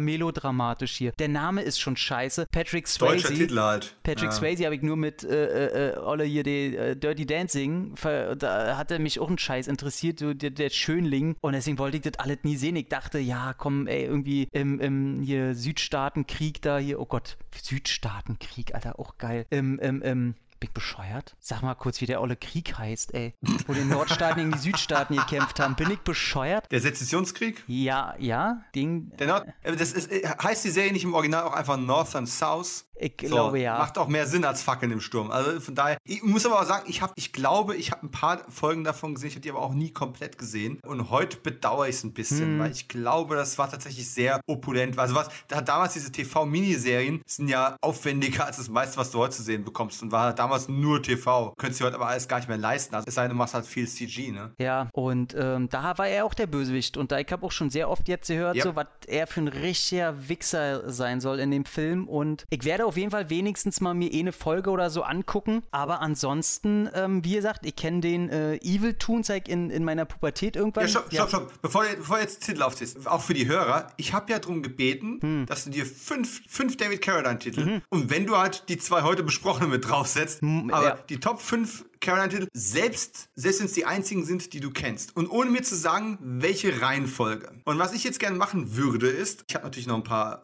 Honorable Mentions, wie man so schön sagt. Mhm. Wir würden gerne von Platz, ich würde gerne von Platz 5 auf Platz 1 einmal durchgehen. Sollten wir Titeldopplungen haben, mhm. dann springen wir einfach weiter, bis wir beim anderen auch drauf haben. Also wenn, wenn ich einen Titel sage, den du auch hast, dann springen wir und machen es dann später. Okay? Aber erstmal meine Honorable Mentions. Filme, die man gesehen haben sollte von David Carradine, wenn man sie irgendwo finden kann. Das ist teilweise nämlich gar nicht mehr so einfach einfach. Mhm. Leicht zu kriegen ist momentan das Geheimnis des blinden Meisters. Basiert auf einem Treatment von Bruce Lee und ist ein psychedelisch seltsam, bizarr, obskures Ding, das ganz, ganz merkwürdig ist, aber auch irgendwie faszinierend geil und für Bruce Lee-Kompetisten sowieso notwendig. Das Geheimnis des blinden Meisters. Ich glaube, Circle of Iron heißt er im Original. Gibt es auf DVD, Blu-ray, gibt es überall. Also das ist, das ist ein sehr einfacher Task. Die zweite Honorable Mention ist natürlich Long Riders von Walter Hill, ein Western, wo es eine sehr, sehr bekannte Szene mit David Carradine gibt, mit einem Messerkampf. Der ist ziemlich cool. Ich muss aber zugeben, als ich den damals gesehen habe, ich meine, Walter Hill geht bei mir heute immer, aber damals war mir das zu trocken, zu lahm. Es war mir nicht, es, es, es war nicht unterhaltsam genug für mich äh, als Western-Fan damals. Keine Ahnung warum. Ich will ihn seit Jahren mal wieder gucken, bin aber noch nicht dazu gekommen. Ja? Wie Blitz und Donner ist einer von den typischen 70er Jahre Autofilmen mit David Carradine in der Hauptrolle. Natürlich, äh, und das ist sehr schwer zu kriegen, Kung Fu die Rückkehr. Kung Fu die Rückkehr ist nicht verwandt mit der Serie aus den 90ern, sondern ein Versuch aus den späten 80ern, das Ganze zu rebooten und ist die erste On-Screen-Rolle von Brandon Lee. Kann ich empfehlen, ähm, kann man sich relativ günstig äh, in England bestellen. Da kriegt man die DVD oh, kann man das? Ähm, relativ weil gut. Ich habe ihn ewig nicht mehr gesehen. Das, da musst du mir mal einen Link schicken, den bestelle ich mir auf jeden Fall, weil der fehlt mir, den habe ich vor ganz, ganz langer Zeit mal gesehen. Und sie wollten ja damals das auch als Pilotfilm für eine zweite Serie benutzen, hat aber nicht ganz funktioniert. Da mussten noch ein paar Jahre ins Land gehen, bis sie dann eben die neue Serie ohne Brandon Lee. Wann ist der gestorben? 92 oder 94? Ich weiß es gar nicht gesagt, mehr. Äh, 92 hätte ich auch. Ja, wobei 92 Rapid Fire. Ach, ist auch egal. Jedenfalls, Brandon Lee wollte ursprünglich natürlich nicht in der Kung Fu Serie oder in der Neuauflage mitspielen, weil ne, bekanntermaßen sein Vater die mhm. Rolle hätte kriegen sollen, bla bla. Aber er hat gesagt, okay, späte Gerechtigkeit, jetzt bin ich doch Teil des Franchises. Okay. Und der letzte Shoutout, bevor wir in die Top 5 gehen, ist Sundown. Rückzug der Vampire. Mit Bruce Campbell in der Hauptrolle und David Carradine als Gegenspieler Vampir. Hm. Das muss man gesehen haben. Die DVD ist ein bisschen schwer zu kriegen, aber wer gute Börsen oder Second-Hand-Händler hat, der wird die sicherlich mal auftreiben können zu einem bezahlbaren Preis. Kommen wir zu den Top 5. Ich lege gerne vor. Sollte ich einen Film sagen, der auch bei dir auf der Liste steht, dann sagst du einfach schieben. Ansonsten gehen wir einfach mal kurz durch. Mein Platz 5 ist sein, muss sein äh, Cannonball. David Carradine spielt Cannonball. Es ist nicht Cannonball Run, äh, also nicht diese Comedy-Autorennreihe, die später kam, sondern ein anderer Auto quer durch Amerika durchfahren, Action-Road-Movie-Mix mit David Carradine eben als Cannonball. Ich habe eine uralte Marketing-DVD mit einem ultra geilen gezeichneten Cover davon. Ist so ein alter Lieblingsfilm von mir, wenn auch ja, ein bisschen angestaubt vielleicht aus heutiger Sicht. Aber diese alten Car, Muscle Car Movies, die muss man halt mögen. Fast and Furious hat es mir irgendwie kaputt gemacht, diese, diese Liebe zu diesem Subgenre. Okay. Dein Platz 5 wäre? Ähm, ich habe tatsächlich nur 5 gesehen. Äh, von, von daher, äh, ich hau die in Reihe, weiß aber, dass mein jetziger fünfter Platz nicht in meiner Liste wäre. Und zwar. Wir, pass auf, hier ist ein Versprechen, wir machen einfach in zwei Jahren nochmal einen Podcast, wenn du fünf weitere äh, David Carradine-Filme gesehen hast, dann machen wir ein neues Ranking. Ich habe schon ein paar äh, auf der Liste, äh, die auf jeden Fall in meiner Watchlist auch drin wären. Äh, die können ja einfach ein bisschen nach vorne rücken. Und zwar das Gesamtwerk Kill Bill. Ich bin kein Tarantino-Fanboy. Die äh, treffen mein Herz nicht wirklich. Ähm, sind gut gemachte Filme. Gucke ich mir hier und da mal ganz gern an, aber berührt mich einfach komplett gar nicht. Aber daher trotzdem äh, Kill Bill, beide Teile als Ganzes auf dem fünften Platz. Jetzt habe ich meine eigene äh, Regel natürlich komplett ignoriert. Ich hätte sagen müssen, schieben, weil er kommt bei mir höher auf der Liste. Ähm, da komme ich einfach später darauf zurück, warum er bei mir höher auf der Liste ist. Mhm. Sehr schöner Platz 5. Hast du Kill Bill im Kino gesehen oder hast du ihn tatsächlich erst auf DVD kennengelernt? Ich möchte sagen, ich habe den ersten im Kino gesehen und hatte dann nicht mehr so Bock auf den zweiten. okay. Fair enough. Aus heutiger Sicht, welches, welchen magst du lieber? Den, den grellen ersten oder doch den, den elegischen zweiten? Oh, oh, oh, Alter Schwede.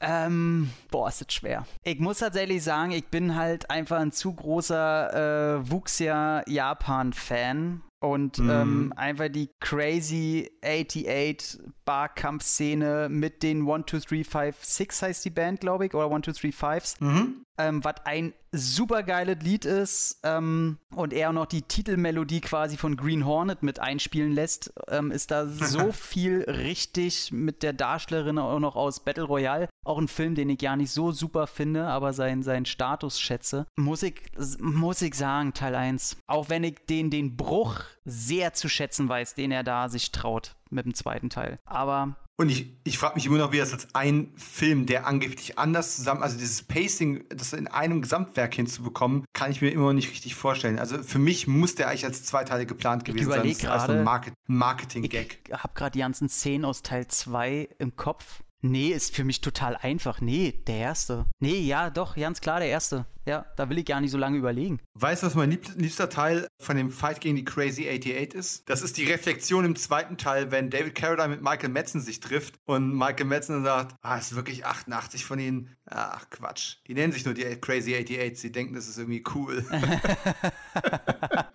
Sehr schön, sehr schön. Ja, ich habe ihn seit über zehn Jahren nicht mehr gesehen, muss ich mal wieder machen. Das weiß ich ganz. Es war paraphrasiert, aber egal. Platz 4, ganz einfach. Hm. Frankensteins Todesrennen, aka Death Race mit David Carradine als Frankenstein. Mhm.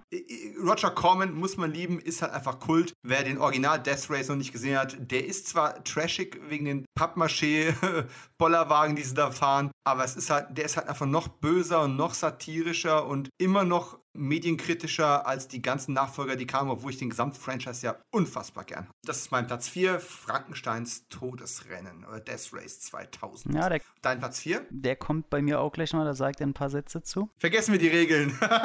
ach, ach, wieso denn? Denn äh, ist okay. Äh, nee, alles gut, mach, mach. Äh, vierte Teil ist bei mir dann äh, Evil Toons. Evil Toons Wow. ist, äh, oh, der ist so pubertär, der Film. Ganz ehrlich, will ein Horrorfilm sein und dann, dann kommen böse Kreaturen, die gezeichnet sind, aber äh, in, in die reale Welt und äh, grapschen dick tittige Frauen an. Und es ist so degeneriert, naiv, pubertär, dass ich es einfach lieben muss. Und äh, er läuft da irgendwie mit so einem so Hut dazwischen rum und äh, wirkt völlig deplatziert. Und das ist auch wieder so ein kaputter Film, der einfach, ähm, dass es sowas gibt, darf, dafür liebe ich einfach diese Welt. Und Ich äh, habe ja versucht, den auf, auf Tele 5 zu sehen, aber ich bin dann sehr früh eingeschlafen. Aber es ist ja quasi irgendwo wie der äh, leicht bekiffte Schwippschwager von Space Jam und Falsches Spiel mit Roger Rabbit. Ja, das ist, ja, sch- ich sag mal so, hätte, hätte Roger Corman Space Jam gesehen, könnte denn ein paar Jahre zurückreisen und jeder sagt ihm, dafür kriegst du kein Geld und einer sagt ihm, ey, ich habe noch 50 Dollar in der Spardose. Naja, ich bin Roger Corman, auch mit 50 Dollar kriege ich einen Film hin. Äh, dann wäre das Evil Toons, ja.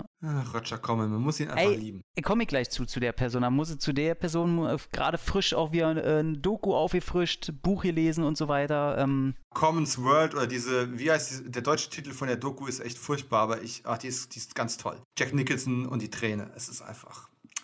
Egal. Ja. Mein Platz 3 von einem anderen sehr profilierten Filmemacher, über den viel zu wenig geredet wird, der aber ein ganz, ganz großer Gesellschaftssatiriker ist. Wir haben vorhin schon mal kurz genamedropped Larry Cohns American Monster oder Q, The Winged Serpent. Brauche ich dringend auch mal eine Blu-ray-Auflage. Ich glaube, es gibt irgendwo eine, die man leicht importieren kann. Ich auch die alte DVD, äh, Erstauflage, geiles Ding. Werde ich nicht müde, den, den zu mögen. Sympathisches Monster-Movie. Ja, ko ko- komplett. Also ich hab, ich weiß, ich habe den äh, als Kind gesehen, weiß nur noch eine einzige Szene, wo irgendwie das ein Ei im, im Turm liegt und er da drin ist und das Vieh von ihm oben irgendwie durch so ein kaputtes Dachstück da ihn irgendwie angreifen will. Irgendwie sowas kenne ich da noch. Brauche ich bloß die Erinnerung, dass ich weiß, wenn ich den sehe, werde ich ihn lieben. Da gibt's ja keinen rankommen sonst. Aber ich habe ihn halt noch nicht wieder aufgefrischt. Und da weiß ich auch aus England kann man sich den auch relativ billig äh, ranholen. Ja. Dein Platz 3? Mein Platz 3 ist dann auch äh, Death Race. Hm? Ich habe ja irgendwie so eine, naja, keine Liebe für das für das Franchise, aber ich habe komplett alle gesehen und mag auch alle, komplett alle, ähm, auf ihre Art und Weise. Und ähm, ja, was soll ich sagen, umso mehr ich mich halt mit Roger Corman beschäftige, muss ich tatsächlich zu der Erkenntnis kommen. Und jetzt sage ich, äh, nee, das meine ich auch komplett so, Roger Corman ist die kreativ wichtigste Person der letzten 30 Jahre in ganz Hollywood. Es ist einfach so. Was dieser Mensch aufgebaut hat, welche Leute er engagiert hat, was der in die Wege geleitet hat, wo der seine Finger im Spiel hat, welche Themen er selber angesprochen hat. Es ist der Wahnsinn, was dieser Mensch beeinflusst hat, ohne dass er diese Liebe großartig von Hollywood zurückbekommen hat. Er hat jetzt zwar irgendwie so einen Ehrenpreis bekommen, wo das alles nochmal aufgedröselt wird. Er hat die Doku bekommen, es wurden jetzt Bücher über ihn geschrieben, wo das auch nochmal klar wird. Ähm, nix hier mit Spielberg oder Cameron oder ich hätte gesagt, am ehesten vielleicht noch ein Weinstein, der eh, ähnlich äh, tief seine, seine Finger drin hatte. Leider denn nicht nur in Filmen, wie man mitbekommen hat. Und der ist quasi wie die friedlich naive, tolle Version von dem Weinstein, nur dass der noch tiefer Dinge beeinflusst hat in Hollywood bis heute. Und das ist der Wahnsinn. Ich finde, diese Person verdient einfach so einen Riesensockel, vor dem alle beten sollten. Es ist krass. Und Das ist witzig. Ich bin komplett nicht deiner Meinung, denn ich würde sagen, die letzten 50 Jahre, nicht nur die letzten 30 Jahre. ich wollte hier gerade schon so einen Hasennacken-Fangschlag, ey.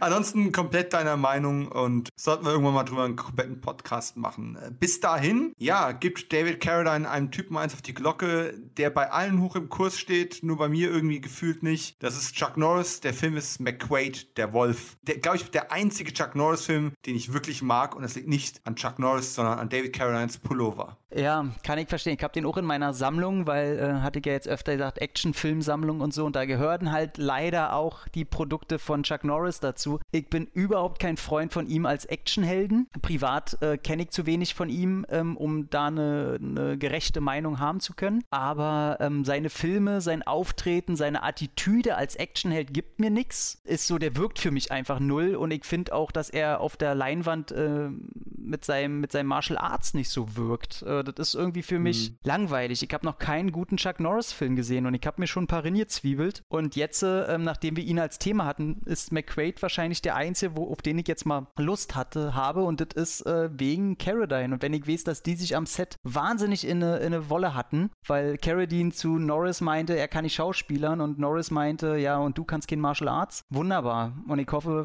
ja. Das ist so das Geile, ne?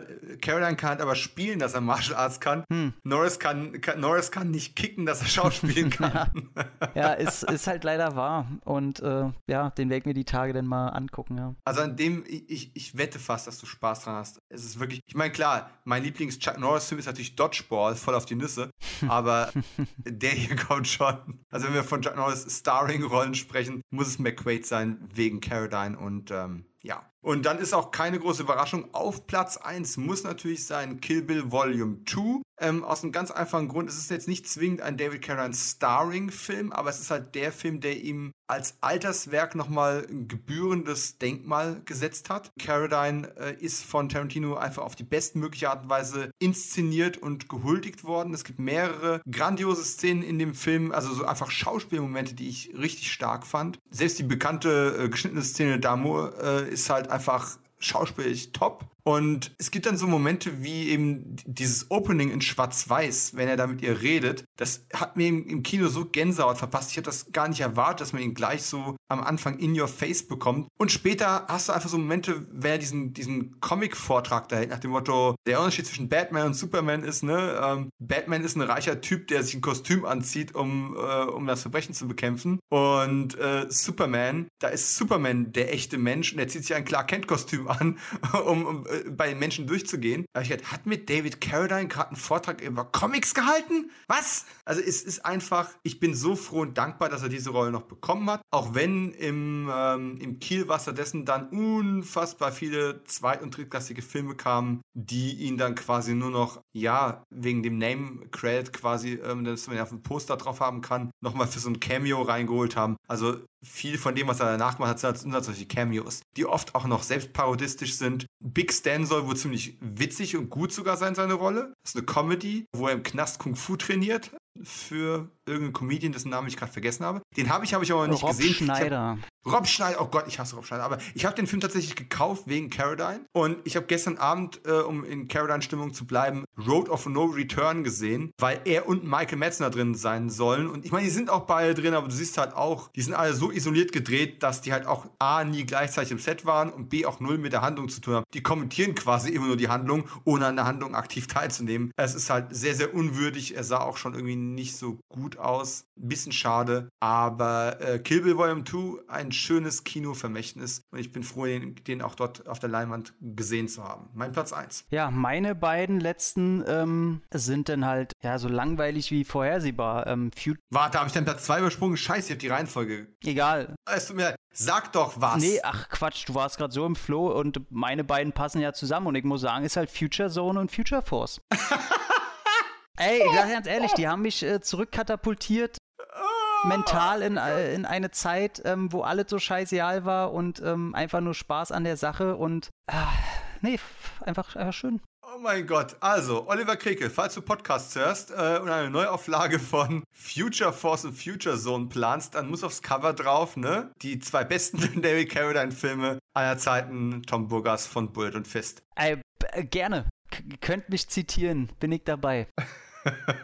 Okay, ja, dann sind wir am Ende einer Sendung, die länger geworden ist, als ich mir gedacht habe, die aber genauso viel Spaß gemacht hat, wie ich mir das erhofft habe. Mhm. Und ja, ich danke dir, dass das so äh, ja, kurzfristig, spontan und mit Spaß in den Backen funktioniert hat. Sehr gerne. Und ich hoffe, unsere Hörer haben genug Tipps mitbekommen, wenn sie mal mit David Carradine anfangen wollen und bisher denken, das ist nur der Typ aus Kill Bill und keine Ahnung, warum er so gefeiert worden ist. Da habt ihr jetzt Gründe zu bekommen, äh, Gründe bekommen, ein paar ja richtig schlechte und richtig gute Filme nachzuholen, hoffe ich zumindest. Und äh, ja, wir beide überlegen, ob wir Kritiker dieser wunderbaren Trash-Filme erschießen oder nicht und sagen uns dann halt, nee. nee. ist so gut.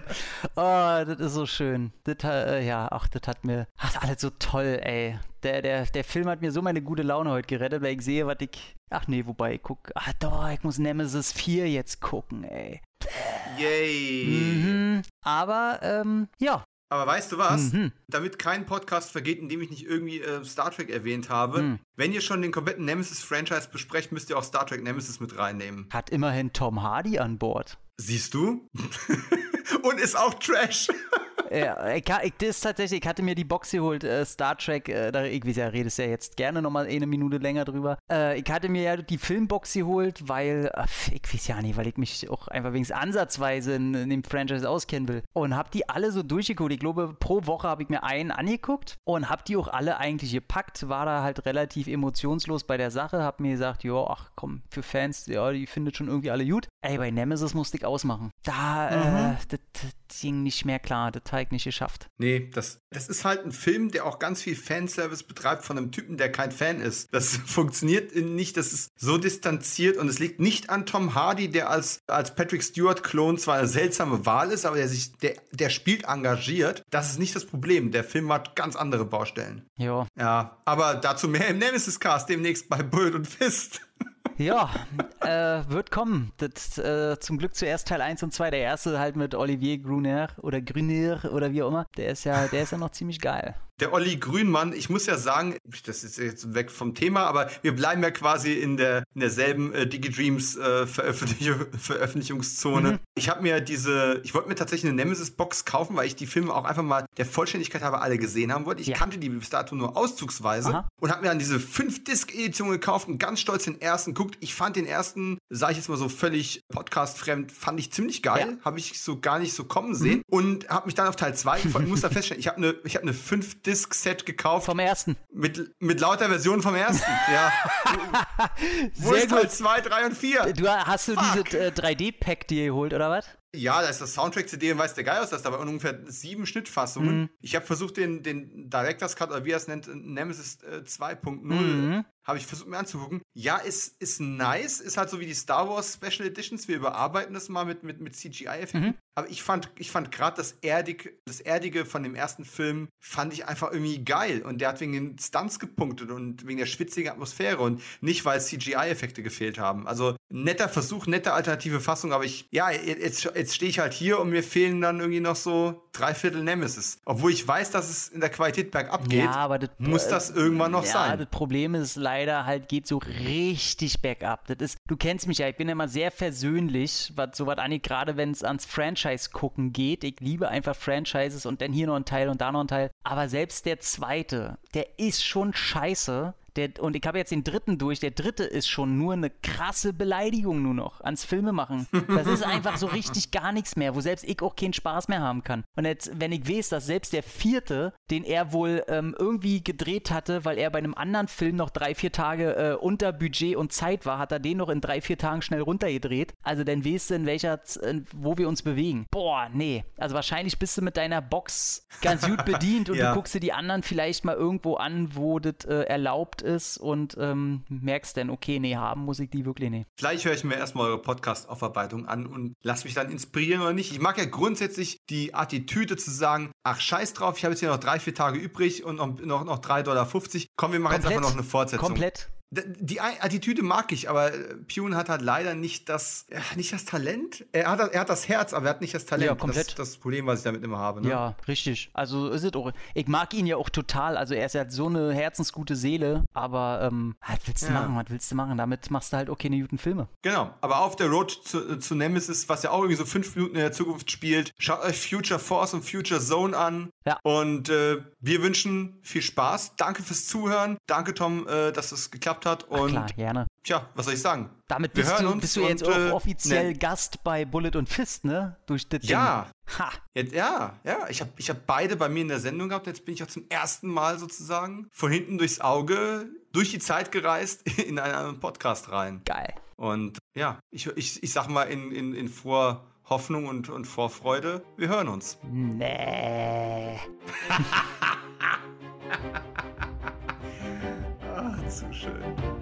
Ciao.